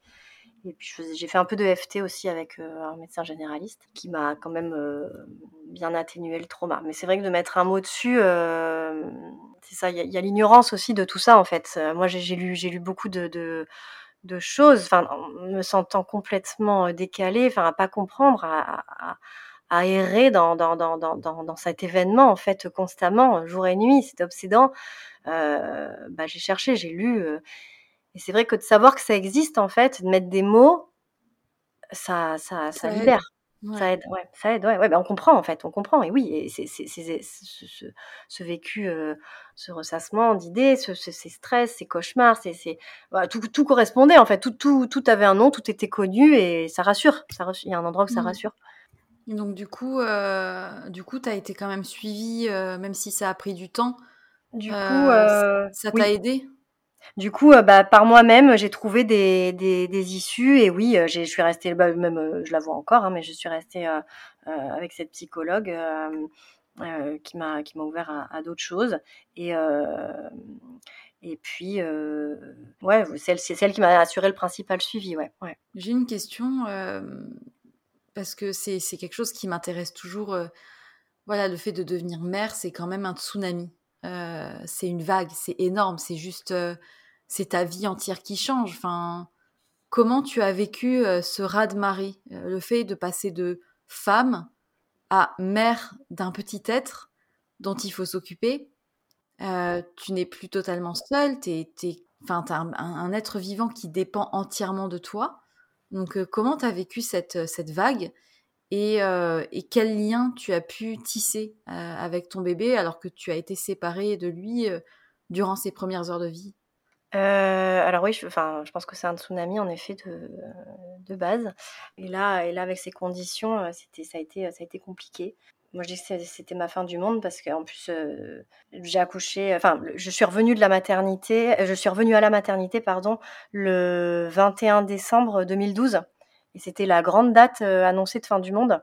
Je sais pas si ça, ah. te, ça te parle, mais dans le calendrier Maya, la fin, tout le monde en parlait dans les journaux et tout. C'était vraiment la fin du monde, quoi, annoncé. moi, c'était, ça a été ma fin du monde, quoi. Vraiment, ça a été, euh, ça a été la fin du monde, quoi, de mon monde en tout cas. Euh, ça a été compliqué parce que j'avais très peur de retourner à, la maternité. J'avais peur de lui en vouloir, en fait. J'avais peur de lui en vouloir. Euh, de cet événement, de me dire que c'était à cause de lui que, que j'avais vécu ce truc absolument horrible, quoi. cette descente aux enfers. Donc on m'a monté en chambre, j'étais dans ma chambre, et puis tout d'un coup, il y a une infirmière qui arrivait avec le berceau, avec ce petit truc-là, qui tout habillé, qui fermait les yeux. Je m'en suis approchée comme d'un objet bizarre, quoi. Et puis toujours, enfin, j'avais cette peur de ce sentiment, quoi, de le rejeter en fait. Et, et pas du tout. Ça s'est pas créé, enfin ça, ça n'a pas eu lieu. Et puis, il a été hyper, euh, hyper euh, cool, quoi. les dix jours à la maternité, ça a été euh, vraiment paisible. il a été un peu en sourdine, quoi, je pense, quelque part. Non, ça s'est bien passé. Je, je, j'ai eu un, élan, je, suis tombée amoureuse de lui. Ça a été, il y a quelque chose de fort qui s'est passé, quoi, de cette grosse interrogation. ça s'est envolé. Et puis, euh, puis j'ai pu l'allaiter un petit peu. Il lui avait donné à manger, évidemment, pendant deux jours. Et ça, bon, j'ai appris après que, que c'était pas. Le biberon étant plus facile à téter, euh, euh, et puis sur une mécanique de succion qui est différente, l'allaitement au sein était un peu compliqué, donc ça a été douloureux. J'ai demandé un tire-lait, voilà. Mais bon, en tout cas, il y avait un endroit où ça me déculpabilisait un peu. Et du mmh. coup, pendant deux mois, j'ai maintenu ce, ce, ce, semi-allaitement parce qu'il y avait beaucoup de nuits que je pouvais pas faire. Moi, j'étais, j'étais trop fatiguée. Enfin, et puis beaucoup de moments où je, je vais me reposer. En l'allaitant, je, je, pense que ça m'a, ça m'a, ça m'a un peu déculpabilisé. Lui, il a été cool. Il a été cool les premiers jours, les premiers mois. Et puis, bah, c'est après que c'est, c'est, c'est, c'est déclenché euh, euh, le, le, son reflux. Et voilà. Et puis moi, sur fond de, de, de psychologiquement pas, pas disponible du tout, quoi. Pas disponible, mmh. et même physiquement au début, faible. et puis prise dans, dans, dans, dans, cet événement, prise dans, ce, dans, ce, dans ces, ouais, ces pensées omniprésentes, quoi. De, de, de ressasser l'événement en long, en large, de, d'essayer de, de, comprendre ce qui s'était passé. Voilà, et là, un bébé qui commençait à pleurer, qui commençait à, à pas être bien, euh, à devoir gérer, à vouloir être toujours porté. Euh, c'est des bébés qu'on peut pas allonger, les bébés qui ont du reflux. Euh, c'est des bébés qui se réveillent. alors bon, ça dépend, mais nous, ça a été toutes les heures, voire toutes les 20 minutes. Il y avait des nuits où on dormait pas. on allait travailler, mon mari s'installe, enfin venait de, de, se réinstaller, il était hyper occupé. Et je pense qu'il y a aussi un peu, de, un peu de déni aussi de la situation, enfin une forme de fuite en tout cas de, ce qui s'était passé, parce que lui, il n'a pas eu l'occasion de le, de le vider, quoi, tout ça. Donc ça a été, ça a été, euh, ça a été compliqué. Ça a été compliqué. Euh, je, je, j'étais effrayée, quoi. Je, je, mmh. savais pas quoi faire. Et puis, euh, et puis lui, il était confrontant par ce manque de sommeil, par, par des, des crises, par tout ça, ça a été un peu une bataille quand même, un, peu plus tard. Hein, disons que je pense que le lien s'est créé au début, le lien s'est créé, contrairement à, ma peur de départ, mais il était fragile, il était très fragile. Moi, j'avais pas toujours la force de m'en occuper. Mon mari rentrait tard. Je me rappelle de soirées où je lui, donnais, quoi. Je lui donnais. Il arrivait, passait la porte et moi, je m'enfermais dehors, loin. Je voulais plus entendre un bruit, un cri. J'ai été seule aussi dans tout ça. Été seule parce que, ben, dans ma famille, dans notre famille, c'était tout allait bien maintenant le bébé, la phrase classique que le bébé va bien, tout va bien, et c'était ça, le bébé allait bien, euh, même si lui a eu une souffrance hein, quand même aussi à la naissance, le bébé allait bien, moi finalement bah il y avait plus de soucis, euh, donc euh, bah, c'était reparti quoi, hein. tout va mmh. bien. Donc je me suis sentie seule, vraiment seule. Et puis bah, bah, comme tout ce qui est confrontant, on trouve, on trouve d'autres d'autres idées, d'autres solutions. Euh, moi, je partais sur un modèle éducationnel assez strict aussi. Euh, ça passait pas, quoi. Il était, c'est là qu'il était confrontant. Ça, ça passait pas. Donc, j'ai dû euh, changer de fusil d'épaule. et puis, ben, comprendre d'autres formes d'éducation, d'autres formes de communication, d'autres formes de, de gestion, d'autres formes de liens aussi. Voilà. Mmh. Donc le lien s'est créé euh, petit à petit, euh, je dirais. Il est encore en train de se créer, je dirais. ah oui. Non, mais il, reste, il reste, enfin, je pense qu'il reste quand même des traces forcément de tout ça. Il mmh. reste, il reste des traces. Alors c'est un sujet dont je parle avec lui, hein, de son, il le sait. on en a parlé plusieurs fois. Il a maintenant bientôt 10 ans, donc en plus, bah, en fonction de de son avancée, euh, les questions sont différentes aussi. Donc euh, voilà, c'est un sujet qui n'est pas tabou et je voulais pas que ça le soit. Euh, il est au courant, mais oui, il y a eu, il y a eu, il y a eu des manquements, hein, c'est sûr, c'est certain. Il y a eu des manquements. Donc, mmh. Donc voilà, donc on, rattrape aussi des choses. Et suite aux violences gynécologiques que tu as vécues, est-ce que tu as pu entreprendre des poursuites et est-ce que, enfin, comment tu as pu réussir à te reconstruire? Alors, bah, comme je disais, il a bientôt 10 ans. Et c'est vrai que c'est une question qui me trotte encore. J'avais rien entrepris, mais depuis, euh, depuis, depuis 10 ans, c'est vrai que la question revient de façon récurrente des fois.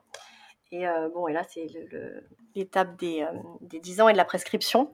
Donc euh, là, ça me titille et je sais pas, ma réflexion n'est pas encore aboutie. Mais non, j'ai pas, pas entamé de poursuite. J'avais contacté pas mal de personnes pour m'aider, pour m'entourer, pour comprendre ce qui était faisable, quel recours. Euh, voilà, dont le CIAN qui s'occupe euh, de, des violences euh, liées à la, à la maternité. le mieux aurait été d'écrire des courriers. J'en avais pas la force. J'arrivais pas à écrire sur ça. J'arrivais pas du tout à écrire. Mmh. voilà, puis le temps est passé. bon, puis là, ça, ça, ça, se, ça, se, ça se remet.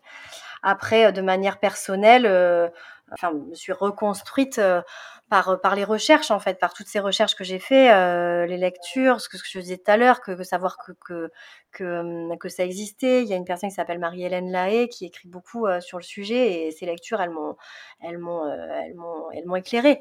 Euh, voilà, que de rester dans des, dans des salles éclairées au néon pendant des heures, pas manger pendant 48 heures. Enfin, voilà, c'est des supplices, des supplices, quoi. Donc, que, du coup, le, sens de, de, stress post-traumatique que je trouvais dur, non, en fait, prenait sens. que c'est des conditions de vie où il y a un trauma plus évidemment se voir mourir, risquer de mourir, tout, ce moment de, autour de la mort. Voilà, tout correspondait, ça existait, ça avait été vécu, c'était dénoncé en fait déjà, c'était dénoncé. De savoir que ça existe, je mmh. dirais, puis d'avoir trouvé des réponses euh, sur tout ça, et des rencontres aussi qui ont qui, qui pas les mêmes discours que bah non, on, on recommence si on, fera la même chose la prochaine fois. Euh, voilà, des choses où des gens m'entendaient, me comprenaient, euh, euh ne serait-ce qu'un peu d'empathie en fait sur la situation. Je, à chaque fois, la situation c'était bah non, c'est normal, c'est c'est c'est tout va bien, c'est tout ça. Donc je dirais que on, enfin on, en tout cas moi, j'osais pas me dire qu'il s'était passé quelque chose de d'horrible de, et terrible. Quoi quand on lit, il y, a une genre de, validation, mmh. validation euh, dont j'avais besoin, en tout cas, peut-être que pour d'autres c'est plus clair, mais moi euh, j'avais besoin de cette validation, qu'on reconnaisse que, j'avais subi des choses euh, qui marquent. Mmh. Qui marquent. Voilà, après, ce qui m'a aidé, je pense que c'est d'avoir ce bébé, hein, d'avoir fait dans, ce choix d'être resté, eh ben, c'est d'avoir ce bébé, de, dans le sens où si j'avais voulu rester pour lui, il fallait aussi que je sois bah, que ce soit pas pire en fait. Mmh. Euh, j'avais voulu rester pour lui, donc il fallait euh, que je sois à la hauteur quelque part. Beaucoup de renseignements aussi sur l'accouchement tout court, pas, pas, que sur ces violences, mais sur l'accouchement, euh, comment il peut se passer. Et ce que, ce que je disais au départ, c'est que moi, la vision de l'accouchement que j'avais, c'était une vision d'horreur, quoi. Hein, on pousse, ça fait mal, on hurle, on souffle, on, on tout se déchire. enfin, c'est le drame, quoi et avoir lu d'autres récits, que ça pouvait se passer autrement, que tout ça, de comprendre des, mécanismes de fonctionnement euh, différents de ce que je connaissais, de, de, m'ouvrir à d'autres choses, ça aussi, je pense que ça a été réparateur. Et puis, et puis évidemment, euh, le, plus réparateur de tout, ça a été euh, d'accoucher finalement une deuxième fois, ce qui était ma pire, ma pire crainte et qui m'a libérée. Oui, parce qu'avec ce que tu avais vécu, c'était forcément un stress supplémentaire que de que d'avoir une deuxième grossesse, je suppose. Mais du coup, cette, cette annonce, cette arrivée d'une deuxième grossesse, ça a été le point de départ de nombreux questionnements autour d'un accouchement du coup qui serait plus naturel. bah, du coup, quelles ont été tes découvertes et qu'est-ce que tu as mis en place pour vivre différemment ce deuxième accouchement? Alors, ouais, comme tu dis, accoucher une deuxième fois, pour moi, c'était inenvisageable. Euh, ça a été très dur ce dilemme parce que j'envisageais pas un enfant unique, vraiment pas. On est deux familles nombreuses. Euh, vraiment, c'était, terrible pour moi, sans raison, hein, mais c'était pas possible. Et accoucher, euh, c'était pas possible. Donc, surtout avec ce qu'on avait dit. Donc, ça a été un gros dilemme. En plus, mon mari était assez demandeur. Ça a été un vrai combat, ça, à l'intérieur. J'ai pensé à l'adoption, j'ai pensé à enfin plein de choses, euh, euh, mais surtout euh, à juste à accepter en fait que, que ce sera un enfant unique quoi. Voilà, c'est ça, ça, ça a été un cheminement aussi.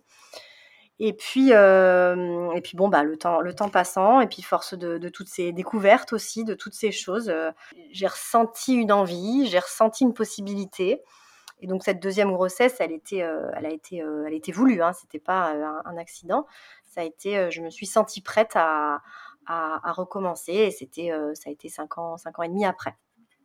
Mmh. Euh, bon, en plus, ça a été compliqué cette fois. pour le coup, cette fois-ci, ça n'a pas été aussi rapide que la première. J'ai eu des problèmes de le scandale du lévothyrox. Euh, mmh. C'était en 2017. et moi, j'ai je, je, ce traitement pour, pour une hypothyroïdie. Donc, c'est un changement. En fait, si pour remettre dans le contexte, il y a eu un changement de, formule du médicament, mais euh, sans l'annoncer. Et euh, enfin, ça a été même plus, plus, plus insidieux que ça, c'est que c'est moi qui avais fait l'annonce euh, dans ma société. C'est moi qui avais, je, travaille sur des sites internet, c'est moi qui avais fait l'annonce du changement du Levothyrox, mais on parlait que de, du changement de, boîte, de packaging. Mais en fait, la formule avait changé, ce qui a entraîné des complications chez beaucoup de personnes, parce que c'est du micro-dosage, et en fait, ça a entraîné des, des, des dérèglements. Euh, et, donc moi j'en ai subi les frais, euh, c'était l'été 2017, et dont, euh, au milieu de 10 000 effets secondaires, des fausses couches. Donc, donc deux, trois fausses couches. et voilà. Et bon, bon, déjà que c'était quand même un sujet compliqué pour moi et je me suis dit bah, bon, on laisse tomber en fait. Voilà, moi si j'avais accepté d'avoir un enfant, là ça prenait pas, ça marchait pas, c'était peut-être pas le bon moment, c'était pas l'idée et on a laissé un peu tomber le truc et puis et puis je suis tombée enceinte. Donc donc bah c'était là. et une fois que c'était là, il allait falloir que ça sorte. Je pense que le déclic s'est fait de, de, du deuxième, j'avais témoigné pour une journaliste qui avait écrit un livre qui s'appelle euh, Le livre noir de la gynécologie. Elle avait pour, euh, pour ce livre euh, mis les dossiers des différentes personnes témoignantes et donc, euh, moi, elle m'avait, euh, euh, elle m'avait rappelé pour me dire que ouais, les doses d'ocytocine avaient été vraiment des doses de cheval, en se demandant même si mon enfant était bien, s'il n'avait pas de problème psychologique, physique, parce qu'il y avait eu des grosses marques, des grosses, des tracés de, souffrance fétale. Mmh. Donc, bon, ça, ça, ça, ça, fait peur, mais, mais en même temps, ça m'a hyper déculpabilisée parce que moi je vivais avec depuis cinq ans avec l'idée que, que c'était tout pareil, qu'on ferait pareil la prochaine fois et qu'il risquait de se passer la même chose. Là, s'il y avait eu des déclenchements, que le déclenchement avait été, avait été, avait pu provoquer ça, ce qui confirmait finalement ce que je pensais.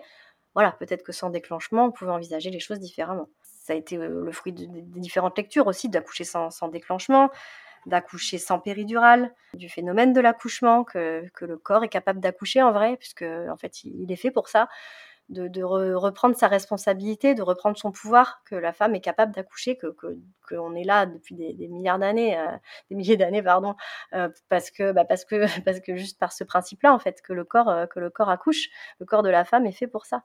Est fait pour ça et sans, sans médicaments, sans rien, ça se passe en vrai. Donc je me suis accrochée à ça. Euh, à cette, euh, à cette, euh, cette puissance, je dirais, parce que c'est ce qui, c'est ce qui s'est passé, à cette et cette confiance, voilà, que le corps est capable en fait. Je pense aussi que j'ai eu, j'ai eu la chance que pour, pour le premier, la péri a pas pris complètement, elle a pris que d'un côté, la péridurale, et, et j'ai eu des douleurs de des contractions, j'en ai parlé, mais des, vraiment des douleurs atroces, quoi, vraiment atroces et je me suis dit que ça pouvait pas être pire. Enfin voilà, que les douleurs de contraction sont connues pour faire très mal, donc de toutes les façons, ça pouvait pas être pire. J'avais accouché par voie basse, donc euh, euh, la péridurale, elle avait été, euh, elle m'avait fait mal pendant des mois après. J'avais eu une insensibilité du côté du côté où où ça avait pris. j'ai eu mal au dos pendant pendant des mois. voilà, je me suis dit de toute façon, en fait, ça pourra pas être pire quoi. donc donc autant autant le tenter. Donc, bah, cette grossesse, j'avais, j'avais les lectures faites, mais là, ça devenait urgent de, de, trouver des vraies solutions. donc, bah, je me suis. en fait, je suis partie du postulat, j'avais accouché en maternité privée, qui nous a coûté cher, parce qu'on est resté quand même 10 jours. Et je me suis dit que là, bah, j'allais accoucher en hôpital de toutes les façons, parce qu'en hôpital, les transferts se font mieux quand même. Moi, le transfert a été très, très long. Euh, donc les transferts sont mieux, c'est l'hôpital, donc ils peuvent transférer le bébé. Euh, donc voilà, je, ne voulais pas retrouver dans cette situation euh, de maternité où ils font tout pour, que tu, pour que tu reviennes. Et je me suis dit, bah voilà, tout l'argent que j'ai investi pour, pour, ce, pour ce premier accouchement, je vais l'investir dans, dans, des accompagnements, divers accompagnements. Donc je fais beaucoup de choses. Euh, j'ai fait de l'hypnose, j'ai fait de l'autonomie, j'ai fait euh, du chant prénatal, enfin tout ce qui me disait, euh, tout ce qui me disait, j'ai essayé. Et, puis je me suis formée auprès de, de, de sages-femmes qui accouchaient à domicile. Ça, ça m'a jamais traversé l'esprit. Enfin ça je voulais pas. Il y avait quand même un pourcentage, un petit pourcent de chance que voilà que ça se reproduise quand même. Je voulais pas, je voulais être près d'un plateau technique. Euh, je l'ai pas entrepris. de toute façon, personne avec mon, passif, personne n'aurait voulu m'accoucher chez moi. et ça, ça a été compliqué aussi avec ce passif. Qu'on m'entende, qu'on accepte, ben que je veuille pas de péridurale ou des choses comme ça, c'était inentendable. Plus évidemment, j'ai refait un diabète gestationnel et rebelote, re rentrer dans le, dans le cercle du diabète, de la case malade. Donc là, je trichais. je trichais, je mettais des normes normales partout. Enfin, voilà, j'avais un diabète hyper équilibré. pas de déclenchement en vue, mais euh, mais on m'avait dit quand même, enfin le premier hôpital où je suis allée, euh, où j'étais allée voir, se disant un gynéco qui, était compréhensif, m'avait dit que avec le diabète, c'était impossible que j'accouche dans une salle, ne serait-ce que d'une salle nature, que, que j'ai pas de péridurale, que tout ça, c'était pas possible, qu'il faudrait sûrement redéclencher même et tout. Donc ça, ça m'a appris aussi à dire non, parce que j'ai rencontré des gens qui obéissaient encore à leur, à leur, à leur savoir médical, à leur process, à leur, leurs normes, et pas à moi, quoi pas à mmh. moi, à ce que j'avais vécu et, et, la gravité de la situation qui avait qui s'était produite et, les séquelles que ça en avait euh, que ça avait engendré. Un discours très médicalisé quand même. Et toujours très médicalisé, ouais. Mmh. Toujours. Alors que toi, tu aspirais à quelque chose de naturel, euh, sans, sans péridurale, euh, sans toutes ces machines. Et bah, En fait, moi, j'avais appris que, que, la péridurale entraîne un ralentissement, le ralentissement entraîne le déclenchement, le déclenchement et entraîne, enfin, même sans parler de déclenchement au départ, hein, mais du coup, on aide parce que ça ralentit. Enfin, voilà, en fait, c'est des engrenages, tout ça. Hein. On, fait un, on met un petit truc qui en entraîne un autre, qui en entraîne un autre, qui en entraîne un autre, et qui altère toute la mécanique absolument magique euh, et mmh. hormonale et prévue de l'accouchement. Mmh. Ouais, c'est ça, le, enfin, je trouve que l'hôpital, j'en ai, ai quand même fait euh, trois, euh, l'hôpital, il n'est pas ouvert à ce genre de discours, surtout sur un cas pato comme moi. Moi, j'avais du diabète, bon, sur, et puis, et puis j'avais un passif. Enfin, je pense que c'est le, pire cas euh, d'école qu'on peut trouver, quoi. L'hémorragie qui déraille. Il y a des petites hémorragies, mais l'hémorragie, euh, euh, la vraie hémorragie, je pense qu'il c'est le truc qu'on n'a pas du tout envie de rencontrer, quoi. Et comment s'est passé ton deuxième accouchement, justement? Alors, mon deuxième accouchement, bah, il n'y a eu aucun saignement déjà. Ça, c'était c'était quand même ce que j'avais besoin de me prouver. Donc, euh, voilà, j'ai eu la chance que, parce que ben, malgré tout, à la maternité de Nanterre, ben, on reste dépendant des gens, des gens qu'on rencontre sur le jour où on vient accoucher. En fait, la veille de la, enfin, quand j'ai perdu les os plutôt, euh, bizarrement, j'ai été d'une la grossesse a été quand même compliquée. Hein. Elle a été, à la remise en question, elle, a, elle, a, refait vivre des vécus, elle a des sensations similaires, des épisodes, des, un, voilà, un, procédé, euh, un parallèle euh, constant, quoi. Hein. Euh, et puis dans cette recherche de, solutions, euh, de, des jours qui avançaient, et puis que voilà, comment, comment ça allait se terminer, d'être dans un truc sans issue. Le bébé était là, et euh, voilà. Donc la grossesse a été quand même, je pense, émotionnellement assez lourde. Après, je l'ai mieux vécu que la première. Je l'ai vécu plus en conscience que la première. La première, c'était j'avais un bébé parce que j'étais mariée, parce que c'était comme ça qu'on faisait, parce que et puis que je continuais à travailler et voilà, c'était c'était accessoire. Là, je lui ai donné beaucoup plus de place. Mais quand même, sur un fond euh, émotionnel lourd. Euh, et après, donc j'ai perdu les os vers 17h. J'ai appelé mon mari, mais hyper détendu. Euh, en fait, je crois que j'aurais accouché dans la voiture. Enfin, ce qui est le pire, euh, le pire, euh, le pire stress de la plupart des gens, je pense, c'est accoucher dans la voiture. Alors que moi, c'était mon rêve presque. Donc, accoucher avant d'arriver, tu vois, et puis bah, que si jamais du coup ça déraille, bah, être accueilli à l'hôpital et puis qu'on prenne les mesures nécessaires. donc, donc pas du tout. là, j'ai eu un, un relâchement total. J'étais en, en confiance. Je l'ai dit à mon mari que j'avais perdu les os, donc il a commencé un peu à stresser, à me dire j'arrive, j'arrive. Je dis écoute, franchement, ne presse pas, euh, voilà, enfin ça va, euh, on rentre à la maison. Euh, voilà, donc on est rentré, il est rentré, on a mangé, on a fait des photos, on a préparé mes dernières affaires. Moi, j'étais assez prête. on a amené mon fils chez ma sœur. voilà, en fait, je repoussais quoi. Hein, mmh. je savais qu'une fois qu'on serait à l'hôpital, ben, on gère plus grand chose. Hein, donc je, repoussais quand même. on est arrivé vers 11h, minuit, je pense, à l'hôpital, alors j'avais perdu les os à 5h. Euh, et bon, le travail n'avait pas commencé. Euh, c'était un peu. Enfin, ouais, il y avait des choses, j'étais obligée d'avoir un cathéter quand même. Euh, voilà, il y a des, petites choses qui m'ont quand même. qui ont été douloureuses, quoi. Enfin, qui m'ont fait. qui, qui ont été douloureuses. j'ai pleuré, il y avait des, petits flashbacks, quoi. Mmh. C'était un peu dur. Mais bon, le travail n'avait pas commencé. Et puis, ben, quand la poche des os s'est percée et que le travail commence pas, on te dit qu'il y a un risque d'infection et, et que on, peut déclencher quoi. donc là, c'est le mot, c'est le gros mot. donc bon, on m'a mis en chambre en attendant, puis on m'a dit si ça commence, vous nous appelez surtout. Et puis, ben, inconsciemment ou pas, j'en sais rien, parce que enfin, c'était pas, c'était, c'était pas conscient. Mais le travail a commencé sans que je me rende vraiment compte finalement. Mmh. Je pense que je m'attendais à des douleurs terribles et ça a été assez doux. Et puis en fait, le travail a commencé et a continué. on était en chambre et j'ai laissé faire. Je me suis même pas rendu compte que c'était parti quoi. Et après prise dans le dans le dans le dans la spirale du truc, voilà, il n'y a plus rien d'extérieur qui, qui, rentre. je, je n'étais pas, ça m'a même pas traversé l'esprit de les appeler quoi. Et du coup, du coup, bah j'ai fait tout le travail toute seule avec mon mari. on était super, c'était top, mmh. c'était c'était incroyable. on était dans, la pénombre, dans notre chambre. on appliquait ce qu'on avait vu, appris, mais de façon hyper fluide, hyper douce. Je sais que j'ai eu mal, hein, parce que je me rappelle quand même lui avoir dit que je te préviens, c'est le dernier. Donc je pense que voilà, c'est des rappels de phrases, tu vois, mais il n'y a, a, aucune sensation physique avec ça. Quoi. C'est, des douleurs qui n'ont pas du tout.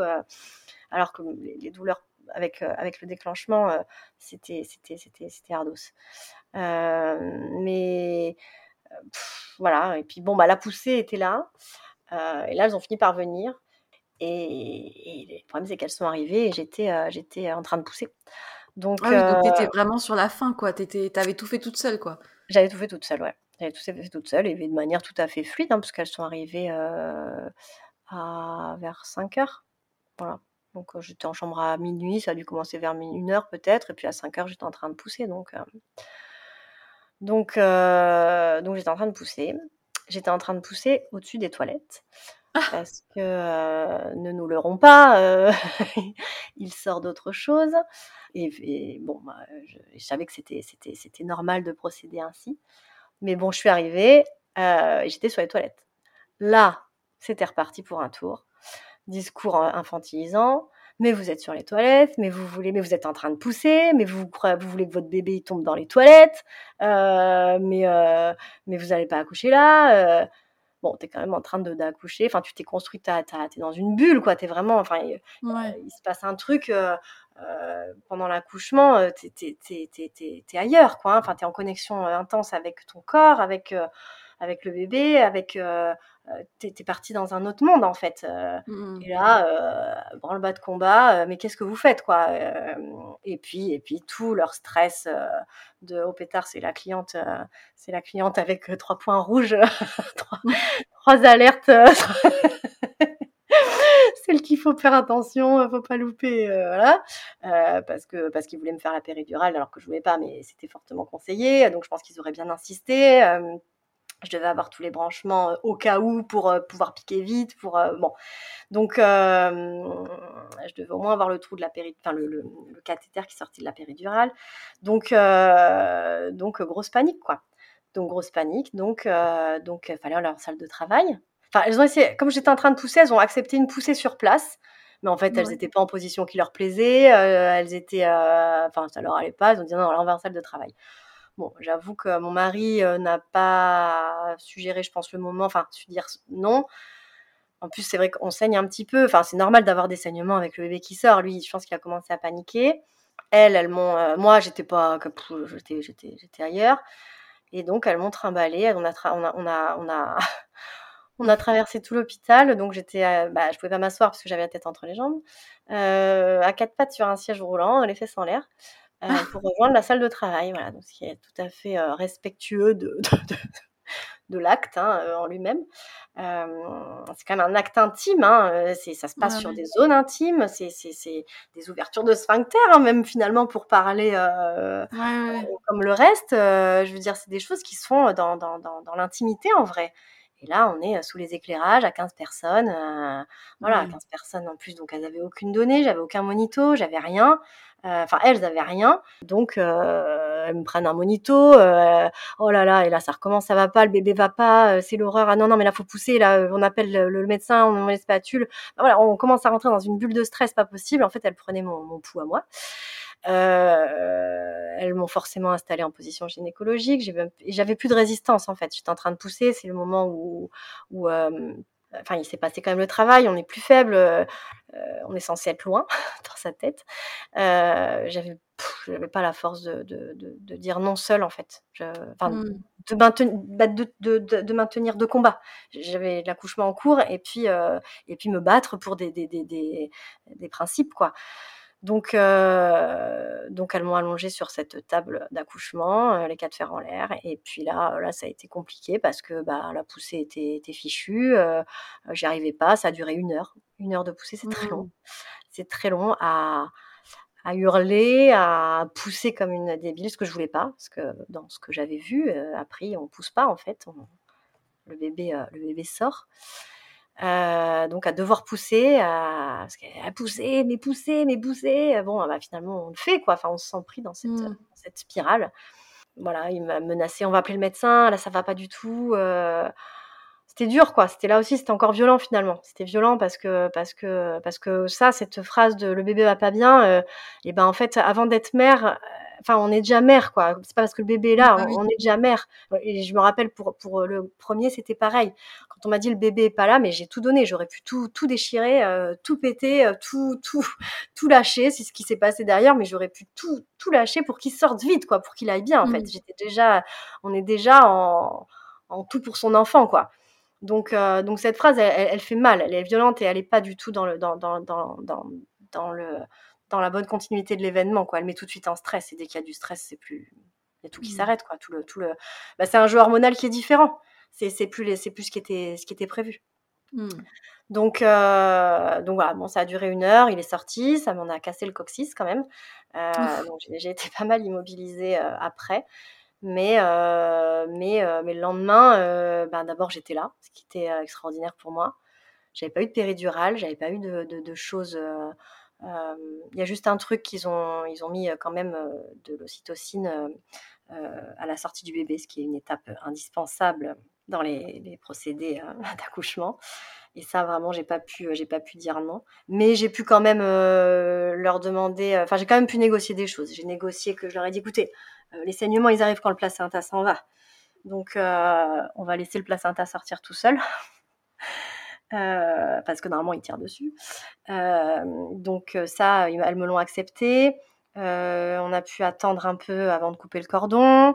voilà, elles m'ont accepté certaines choses. Par contre, ça, mmh. avoir l'ocytocine à la sortie du bébé, ça c'était c'était pas négociable. Donc bon, ça a été le seul produit injecté. Et voilà, j'ai vu la différence. La, la différence était flagrante, mais, euh, mais, euh, mais d'être bien, quoi, d'être bien le lendemain, d'être, euh, même malgré cette très forte douleur au coccyx qui m'empêchait de m'asseoir, d'être physiquement et psychologiquement bien, et puis dans un, dans un état de symbiose avec son bébé complètement différent, quoi, complètement mmh. différent. Je l'ai allaité, et voilà. Et puis surtout, j'étais informée, j'étais informée, j'étais alerte que non, pas de biberon. ils ont voulu le nourrir parce que, pareil, diabète, ça veut dire qu'il faut aussi le nourrir. Il euh, faut quand même qu'il ait une dose complémentaire de, lait. Euh, sauf que bah là, euh, moi je voulais pas. Je voulais pas qu'il soit nourri au biberon, je voulais pas qu'il ait une autre tétine. Voilà, il y avait des choses sur lesquelles j'étais informée et qui étaient plus négociables. Mmh. Voilà, oui, c'est le fait d'avoir été mieux informée parce que tu t'étais renseignée. du coup, tu étais beaucoup plus prête pour ce deuxième accouchement. Ouais, plus prête. Et puis surtout, j'ai touché à des choses intérieures, vraiment cette confiance. J'ai senti, je suis partie accoucher de façon vraiment sereine vraiment en m'en remettant à la vie en fait. Vraiment, euh, mmh. je, je, je, sais que je, je, je, il y avait un risque. Je, je, me rappelle avoir fait le tour de mon appart euh, en, en, me disant que c'était peut-être la dernière fois que je le voyais, voilà, en me, en me, voilà, en remerciant, voilà, de, de cette vie, de de d'avoir de, habité là, d'avoir vécu ce qu'on avait vécu, euh, voilà, sans savoir si je reviendrais, d'avoir dit encore au revoir à mon fils, mais euh, pas dans une panique, dans une acceptation de ce qui allait se passer, euh, mmh. totale. Voilà, dans une confiance totale, vraiment, en mon corps et en la vie. Et, euh, et pendant l'accouchement, pareil. C'était d'une ouais, d'une sérénité et, du coup d'une puissance euh, qui a été. Euh, je ne sais pas si j'ai encore les mots pour, pour, décrire cette, cette sensation de connexion à, à, à, plus grand, quoi, à vraiment plus grand.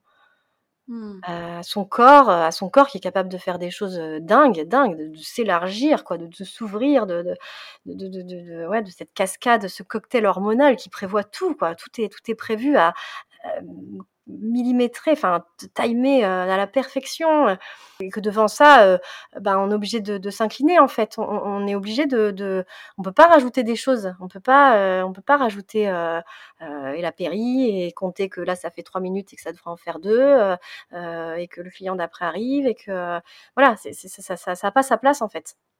Mmh. Ça a pas sa place.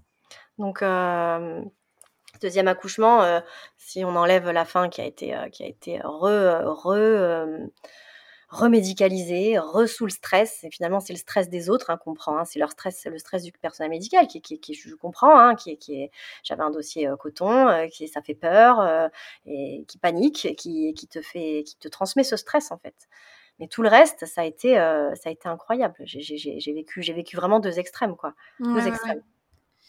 Et alors, il me semble que tes expériences de la maternité t'ont fait t'ouvrir à une certaine forme de spiritualité et d'ouverture d'esprit, à des approches, on va dire, moins classiques. Est-ce que tu peux nous en parler et nous partager un peu ce que tu as appris ou mis en place personnellement? Euh, ouais, bah oui, comme je te dis, j'ai touché vraiment à quelque chose de plus grand, euh, ça en fait partie. Hein. ça a été compliqué. Ça, enfin, moi, je, suis d'une éducation euh, catho, hein, classique, euh, catho, et puis, puis quand même, alors, peu pratiquante, mais quand même, quand même une spiritualité, enfin, une foi. Ça a été quand même assez euh, toucher du doigt, hein, parce que bah, j'ai vu la Vierge hein, quand, quand euh, vraiment j'ai eu cette lumière, cette, cette image euh, de la Vierge. Donc bon, je ne sais pas si c'est en lien avec mon côté, enfin cette éducation, ce savoir, si, si, je fabule, si je sais pas, je saurais jamais. mais il y a eu cette Vierge qui était là. Et il s'est trouvé que j'ai accouché dans une maternité catholique. Donc ce qui, ce qui était rassurant pour moi en plus. Ça, ça apportait un cadre supplémentaire. Mmh. Euh, et que euh, à la maternité, ça s'est pas bien passé. Enfin, il y a des sœurs hein, qui, travaillent à la maternité, mais qui ont été absolument euh, horribles avec moi, qui me bousculaient. Enfin, le matin, il fallait que je me lève, il fallait que je voulais voler, il fallait que je fasse limite le ménage, que je prenne ma douche, que, enfin voilà, je, je revenais quand même d'un épisode compliqué. Je pense qu'elles étaient au courant, qui fait que je m'occupe de mon bébé. Et voilà, de façon brutale, hein, ça a continué. Euh, Qu'est-ce que vous faites? Votre bébé, là, il va pas se faire tout seul. il va, après qu'il va changer, il va prendre son bain. Bon. Euh, voilà. En plus, on était à Noël. On était à Noël. Mmh. Euh, j'ai pas eu le droit de descendre à la messe de Noël, qui est quand même. voilà. S'il y a bien un truc qu'on fait quand on est catho, c'est quand même la messe de Noël. Là, il y avait quand même la messe dans la clinique et elles n'ont pas voulu que je descende. Et bon, c'est mon, mon, interprétation, mais pour moi, euh, ça faisait tâche. Euh, c'était une maternité assez chic et j'étais peut-être pas dans un état euh, qui était souhaitable. Mais bon, on est dans une maternité, il y a des fauteuils roulants, enfin je sais pas, c'est le principe pour moi. Mmh. Donc il y a tout ce côté catho vraiment, ben, comment dire, incarné hein, finalement sur Terre que j'ai vraiment repoussé. voilà, l'église, tout ce qui tourne autour de ça. Et par contre, de l'autre côté, c'est créé ben, cette connexion que j'ai eue, ce choix que j'ai fait, dont je me souvenais quand même, ce, cette, euh, cette connexion à plus grand. Alors Dieu, il y a même plus de Dieu en fait. C'est un truc plus, c'est plus, c'est plus du, du, du, la, du catholicisme quoi. C'est, c'est, c'est, c'est, c'est un truc tellement plus grand, tellement plus fort. En la vie, ouais, la vie peut-être juste euh, une fois en la vie, euh, dans, dans, son, dans son, dans son plus grand, dans son il y a Dieu, je garde, je garde une attache à Dieu quand même, euh, enfin un Dieu en tout cas, quelque chose, mais euh, sur lequel je mets, on met le nom qu'on veut, quoi. Mmh. je suis totalement d'accord avec toi. Pour le coup, euh, ça a été touché une fois, en, vraiment en, passant à côté de la mort, enfin la croisant, hein, vraiment. et puis une deuxième fois avec cette confiance totale, en, étant prête à, ouais, j'étais prête à partir mourir en fait cette fois-ci là. C'était, c'était et que j'y croyais pas quoi que, que je, je, me remettais je me remettais à ce qui allait se passer et en ayant totalement confiance voilà Mmh. et puis après, après par d'autres par d'autres choses parce que parce que parce que j'étais cartésienne, parce que tout ce monde un peu énergétique, ésotérique, moi c'était c'était c'était loin, hein, c'était j'avais même pas envie d'entendre parler de ça. Enfin, j'y croyais pas. voilà, il fallait voir un psychiatre, pas un psychologue quoi. Et, et m'ouvrir, ça a commencé par la psychologue finalement, qui elle aussi m'a ouvert à certaines choses, certaines façons de penser. Des trucs auxquels, euh, ben, quand on touche, euh, euh, quand j'ai rencontré les, problèmes pathologiques de mon fils, puis le second a fait pareil, un gros reflux, qu'on dort pas, qu'on est au bout de sa vie, ben, on est prêt à tout en fait. On est prêt à tout, donc mmh. à des solutions beaucoup plus bizarres, bon, qui sont en plus pas très invasives pour le coup. Hein, c'est des discussions, c'est des mains qui sont posées, c'est des choses qui sont pas on risque, il y a un coût financier, mais il n'y a pas de, de, de mmh. coût autre bon, on est prêt à tout essayer, et puis on essaye, il y a des, choses qui fonctionnent, il y a des améliorations, du moins ça ouvre l'esprit, ou ça connecte à d'autres choses, ça connecte à, à l'autre, ça connecte à soi. Petit à petit, euh, petit à petit, oui, je me suis ouvert à, à d'autres, choses. Ouais, ouais l'énergétique par exemple, euh, à, le, au corps, au corps, au corps dans, son, dans, sa, dans sa globalité, quoi, de manière plus holistique, euh, à la méditation. Enfin, après j'ai fait des, des milliers de des milliers de choses. Hein. Ça n'a pas toujours marché d'ailleurs. Hein. Euh, mmh. euh, j'aime bien fonctionner en essai. Et puis, j'ai besoin d'essayer. J'ai besoin de, j'ai un esprit un peu, un peu, un peu chercheur euh, où j'ai besoin d'essayer. Et puis, je me fais mon propre avis. Donc, donc, il y a eu des tests, il y a eu des, choses, des choses et des choses qui, ont, qui m'ont prouvé qu'il se passait autre chose. Voilà. Mmh. Qu'il y avait d'autres choses que, que, que, que ce monde matériel. Oui, je vois. Et bah, avec le recul que tu as et les, années que tu as de plus, est-ce qu'il y a des choses que tu aurais aimé changer pour ta première grossesse et ton premier accouchement? Ou bien est-ce que tu perçois ce qui t'est arrivé comme une forme d'expérience qui a aussi été à l'origine de ta résilience Alors, bah, si, on me demande si je voulais changer quelque chose, euh, j'ai envie de dire euh, ben tout. Euh, j'aurais voulu tout changer. je veux dire, c'est un, accouchement que je souhaite à personne. C'est ça a été la, la, catastrophe. enfin, l'événement en lui-même a été tellement traumatique et ce qui s'en est suivi. on pourrait dire que tout devrait être changé quoi. Après, j'ai envie de dire rien aussi parce que parce que ça a été le début de d'un chemin initiatique en fait. Ça, ça, a été le début de, de, de, enfin, ce que j'ai envie d'appeler une renaissance et ma transformation. Ça m'a, ça m'a, ça m'a amené à, vers d'autres, d'autres choses. Ça m'a fait changer euh, ma façon de voir les choses, euh, mes relations. Ça a été, euh, j'ai compris, j'ai appris la résilience. voilà c'est aussi terrible que ce que ça a été euh, bénéfique, quoi. Donc, euh, est-ce que je voudrais changer les choses? Euh, Non, non, parce que parce que parce que j'ai appris j'ai appris beaucoup. J'ai été forcée à, à, découvrir, j'ai été forcée à changer des choses, j'ai été forcée à, à, voir les choses autrement. J'ai affronté des difficultés auxquelles la médecine ne répondait pas en fait. Donc ça m'a forcé à trouver d'autres issues. ce qui a été dur aussi, ça, hein, de remettre en cause le système médical pour moi. Hein. Ça a été un, parcours aussi, ça. Hein. Mmh. voilà, ça a été tellement ouais, initiatique, tellement transformant, ce chemin, que je continue d'ailleurs, qui n'est pas, qui est pas, qui est pas fini, mais qui m'a élevé, qui m'a, mmh. qui m'a vraiment élevé. Dans tout, dans ma relation, dans, dans, dans, dans ma relation à mon fils, ouais, non, je, je, je pense que. Je sais pas si je voudrais en repasser par là. mais maintenant que c'est fait, en tout cas, euh, voilà, il, faut que c'est fait, il faut que ce soit, que ce soit là. C'était, c'était comme ça. Donc euh, voilà. Par contre, euh, je pense que je pense qu'il y a là où, le bas blesse, c'est que il y a un problème, il y a un problème de transmission dans, dans l'accouchement et, et, de méconnaissance et que c'est là que voilà c'est là que il y aurait pu avoir euh, ça aurait pu être autrement si j'avais été euh, formée si enfin formée ne serait-ce qu'une transmission euh, mère-fille, tante, euh, je sais pas, amie, euh, voilà, sur un accouchement, comment il peut être quand il est vécu de façon positive, sur un accouchement, comment il peut se passer quand il se passe bien, comment il doit se passer bien, sur comment, ouais, comment se passe un accouchement en vrai quand tout se passe bien, connaître mm. tous les événements pour mon deuxième accouchement, tout, le déroulé de toutes les étapes, parce que c'est long un accouchement, enfin, il se passe plein de choses, de connaître tout ça. bah, ça donne, ça donne une capacité de faire, faire des choix éclairés.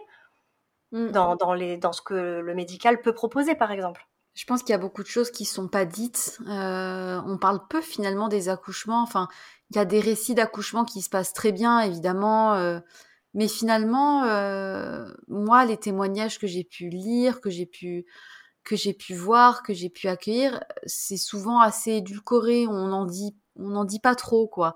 On dit les choses mais sans plus, tu vois. Non, oui, c'est un peu c'est un peu faut pas oui, c'est un peu tabou comme sujet. Mais, mais au-delà de ça, même dans tous les films, tous les films qu'on voit, je veux dire enfin tous les films, on représente les accouchements avec la, la, l'urle, la, malle, enfin, tout est représenté euh, de façon horrible, quoi.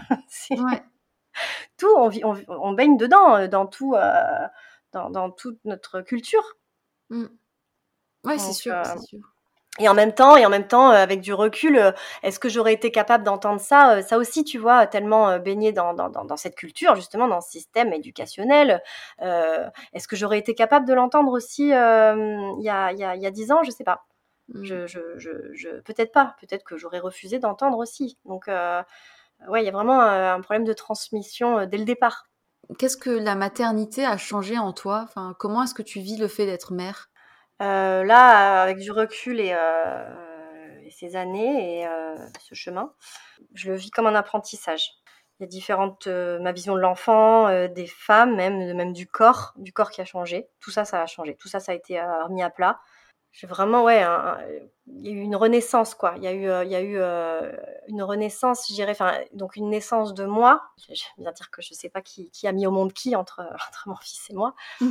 mais il y a eu un, nouveau point de départ à ce moment-là où j'ai choisi de renaître en plus par l'épisode de mort où je suis revenue quoi. Il y a cette symbolique là où je, je suis revenue. Et j'ai un peu tout réappris finalement, et puis tout réappris grâce à mon fils, donc dans cette maternité, parce que, parce que ben, ouais, il y avait des choses assez euh, euh, confrontantes, éducationnelles que, que, je connaissais, mais qui, qui, qui, marchaient pas avec lui, quoi. C'était, c'était, c'était, ça passait pas. Euh, donc j'ai dû entrevoir tout ça différemment. Et, et du coup, j'ai, avec tout ce que j'ai appris, j'en ai gardé ce que je choisissais. Mmh. Je renais avec, avec mes propres choix et mes propres, euh, euh, mes propres euh, nouvelles sensations, mes propres nouvelles façons de penser, mes propres nouvelles façons de voir. Voilà, et donc ça part de là et ça continue parce que mes enfants, avec mes enfants, je, je, continue d'apprendre des choses. Ils sont, les enfants, c'est mmh. quand même assez confrontant. et voilà, et cette capacité de remettre en question ce que je connais, ce que j'ai appris et de voir s'il y a d'autres solutions. Et si ces solutions fonctionnent ou pas, mais si finalement elles fonctionnent, qu'elles ont ni queue ni tête ou qu'elles sont délirantes, mais que ça fonctionne et que moi ça me va finalement dans mon nouveau euh, schéma de pensée, bah je prends. Mmh. Je prends. Donc euh, voilà, je dirais que ouais, mère, c'est bon, c'est on, va se créer des problèmes hein. quand on est mère, c'est sûr que mmh. on va pas vers une vie plus simple. C'est un choix, euh, voilà. Mais pour moi, je, je trouve que chaque problème, c'est vraiment une, une chaque, chaque, situation, c'est une marge de mon évolution mon fils, il a, il a des problèmes de dyslexie, il a des problèmes à l'école. Voilà, chaque fois, enfin, chaque problème que je vais rencontrer, c'est un tremplin à mieux me connaître, quoi. Tu mmh. vois? Et ça, voilà, c'est ce que j'aimerais bien transmettre. Euh, euh, toute cette relation euh, mère-enfant du départ qui part de, bah, de la conception finalement et puis et puis de toutes ces premières années qui sont qui sont qui sont qui sont pas toujours évidentes hein. c'est vrai la maternité c'est quand même une sacrée aventure une sacrée aventure et dans, dans un contexte euh, social, culturel, où en fait ça n'a pas sa place, je trouve. Ça n'a pas sa mmh. place. Je, je, je, me, je, me, rappelle que quand, euh, quand je suis tombée enceinte, je me suis dit, euh, comment ça se fait qu'on on, accouche encore en fait? Avec toutes les, les technologies, mmh. tout ce que comment ça se fait qu'il n'y a pas des couveuses finalement maintenant? Je veux dire, il n'y a plus rien qui est fait. Enfin, je prenais le métro, je courais au travail, il y a j'avais ce truc devant, c'était accessoire, euh, la vie continuait, enfin tout était, euh, tout, devait être normal, juste avec un gros ventre devant. Donc je me disais, mais pourquoi on, ne transpose pas ce truc-là euh, dans, dans, dans, dans, dans, une couveuse, quoi? Enfin, c'était, ça me paraissait totalement inadapté à notre société, quoi, totalement. Donc, je, je, je, ouais, je pense que dans, dans le contexte dans le, enfin, comment on vit. Euh, les congés euh, maternité qui sont courts, euh, on est seul, euh, la famille n'est pas forcément à côté, le mari rebosse, seul avec un bébé.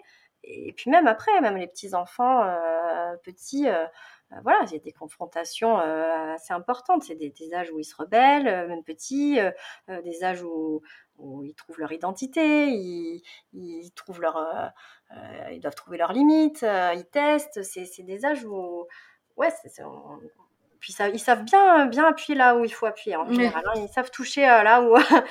et ouais, et ça, et ça, je trouve. Enfin, moi, je, je, petit à petit, en fait, chaque épreuve a été je m'en sers, je m'en sers, je m'en suis servi comme bah, trouver une solution et, aller vers un mieux. Mmh. Donc c'est ouais, c'est des marches, c'est des marches. Chaque, chaque, chaque, problème est, est, une marche, est une marche vers un, vers un, une meilleure version de moi, j'ai envie de dire. Mmh. voilà. Donc après, euh, après, il y a, l'autre côté. Hein. Le fait d'être mère, c'est aussi beaucoup de, doutes, des angoisses. Euh, bon, avec le stress post-traumatique, c'était, ça a été dur. Hein, pour revenir sur la, construction du lien, euh, tout était angoisse en fait. Hein. tout était, la vie s'arrêtait tous les jours. Hein. donc dès que je disais au revoir à mon fils parce qu'il allait chez la nounou, parce que après ça a été l'école, je lui disais au revoir, je lui disais vraiment au revoir à chaque fois, ça a été dur, ça. et je me forçais à faire les choses quand même, je les faisais. Mais, mais j'avais peur de le perdre, j'avais peur, moi, de traverser la route parce que j'allais me faire renverser. voilà, sont, sont venues avec ça aussi des angoisses terribles. Et, en même temps, cette confiance qui petit à petit s'installait, voilà, d'être resté, d'être d'être d'être resté là, il y avait une raison et en même et ce qui contrebalançait ces angoisses, en fait. Ce qui m'a aidé à vivre ces angoisses, je crois, cette confiance mmh. euh, puissante. Et eh bien. Voilà. pour en venir vers la fin de l'épisode, j'aimerais te poser la question suivante. Que t'évoque le titre Sois sage et parle fort? Euh, Alors, bah, Sois sage, je, connais bien. J'ai toujours été sage, je crois. Enfin, plus loin que je me rappelle, ma mère dit même ça, que j'étais très sage. Donc j'étais très sage et puis bah, ça veut dire euh, sois sage et tais-toi plutôt. Donc voilà, pour moi, sois sage, c'est plutôt se taire. Et là, je dirais que, que, j'ai envie de parler maintenant. Alors, c'est pas pour plus être sage, au contraire, mais que bah, on m'a demandé en fait de, partager cette expérience, en le racontant, on me disait qu'il fallait que je partage, et donc de la raconter quelque chose que je racontais pas forcément, enfin où je trouvais pas toujours les, gens à qui le raconter aussi. C'est, je sais que c'est dur à entendre hein, ce que je viens de raconter. Euh, tout le monde n'est pas prêt à l'entendre. Euh, ça confronte, surtout quand on connaît les gens. Euh, c'est, c'est, on n'a pas envie de savoir à quel point les gens ont souffert. Finalement, ça, ça fait mal. les gens, ils savent pas toujours accueillir ça. Donc, donc, je me suis beaucoup tue sur le sur le sujet. On sent qu'il faut pas en parler. Quoi. C'est des sujets qui, qui, sont durs. Et, puis, puis, et puis à côté de ça, d'autres rencontres qui au contraire demandaient à, comprendre, à savoir, et que, et que je, me demandant de ne pas garder ça pour moi, quoi. Voilà. Et mmh. donc me demandant de parler fort parce que, sur le sujet, ce que je savais pas trop faire, hein, mais euh, j'essaye. Mmh. voilà, donc je dirais que tout ce chemin continue de m'amener vers, vers, vers la sagesse, vers une autre sagesse peut-être, une sagesse où, où on parle. Ah, merci beaucoup. C'est une, euh, c'est une belle définition de, cette phrase, je trouve. Euh, être sage, euh, avoir la sagesse d'oser parler fort, c'est un peu ça l'idée. en tout cas, je te remercie beaucoup pour, pour ton récit, pour ton témoignage que tu as, voilà, tout ce, que tu as vécu, nous raconter un peu, voilà, l'envers du décor de la, de la maternité, de l'accouchement. Ça peut être aussi assez terrible et, et de dénoncer un peu ces violences euh, gynécologiques qui malheureusement euh, existent encore et même en 2022 euh, de se rendre compte que les violences gynécologiques existent et mmh. doivent être dénoncées et c'est mmh. important d'en parler. Donc évidemment, j'invite les personnes qui nous ont écoutés à, à, nous faire leur retour, à nous dire si elles aussi, elles ont pu vivre ce genre de, de traumatisme. en tout cas, en parler, c'est déjà une première, euh, un premier moyen de, résilience, je pense. Euh, voilà, donc je te remercie beaucoup euh, d'être venue parler sur Sois sage et parle fort. Bah, c'est moi qui te remercie, Marie, de m'avoir, m'avoir laissé cet espace aussi de parole. Parce que je pense que c'est important, comme tu dis, encore beaucoup de, beaucoup de violence. Et c'est de plus en plus dénoncé, mais c'est quand même encore très présent. Le personnel médical a des difficultés à se remettre en question. Et, et c'est là, et oui, et, je pense qu'il faut parler parce que moi, à chaque fois, et bon, j'ai raconté cette histoire euh, des milliers de fois, hein, mais c'est vrai que même là, je pense que tu vois, de le raconter encore une fois, à chaque fois, il se débloque ou il y a un truc qui, arrive, mmh. euh, il se passe un truc, il se passe toujours un truc à chaque fois que je raconte l'histoire, et puis je raconte pas, tout, pas toujours de la même façon, il y a toujours un truc qui. Euh, donc, de raconter, raconter, ça, ça, ça, ça, libère, et, surtout de savoir trouver les, les personnes qui, qui qui veulent bien écouter parce que c'est ça et que enfin, c'est difficile d'évaluer ce qui est ce qui est tu euh, au mmh. sens euh, terre hein, euh, tant que c'est tu tant que c'est pas dévoilé tant que c'est, pas hum, émis on peut pas avoir d'avis on peut pas se prononcer mmh.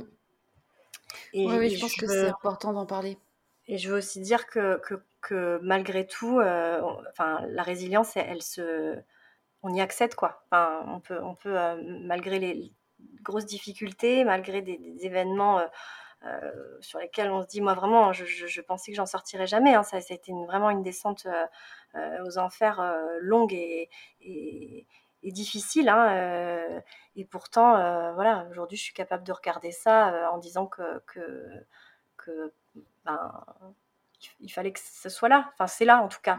Mmh. que c'est là et que c'est accepté et que, que, je le transforme, j'en fais une force. Mmh. Je,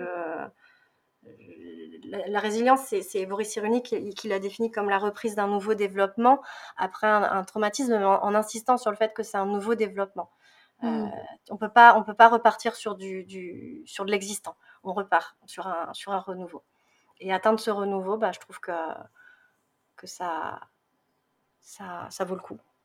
Bah écoute, euh, en tout cas, ça fait plaisir d'entendre euh, ces mots-là parce qu'on se rend compte que même en ayant vécu des choses atroces et des moments difficiles, on peut euh, finalement aller plus loin euh, et pas rester euh, sur la douleur. Et du coup, c'est toujours intéressant d'avoir des témoignages comme ça aussi forts.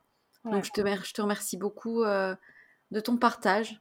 et puis, évidemment, j'espère que, j'espère que toutes les personnes qui nous auront écoutés auront apprécié d'écouter cet échange. voilà, donc bah, écoutez, je vous souhaite une très très belle journée. Je te souhaite une bonne journée, Marine. Merci également. Et voilà. Et puis, comme d'habitude, surtout, n'oubliez pas, soyez sage un peu, mais parlez fort, beaucoup.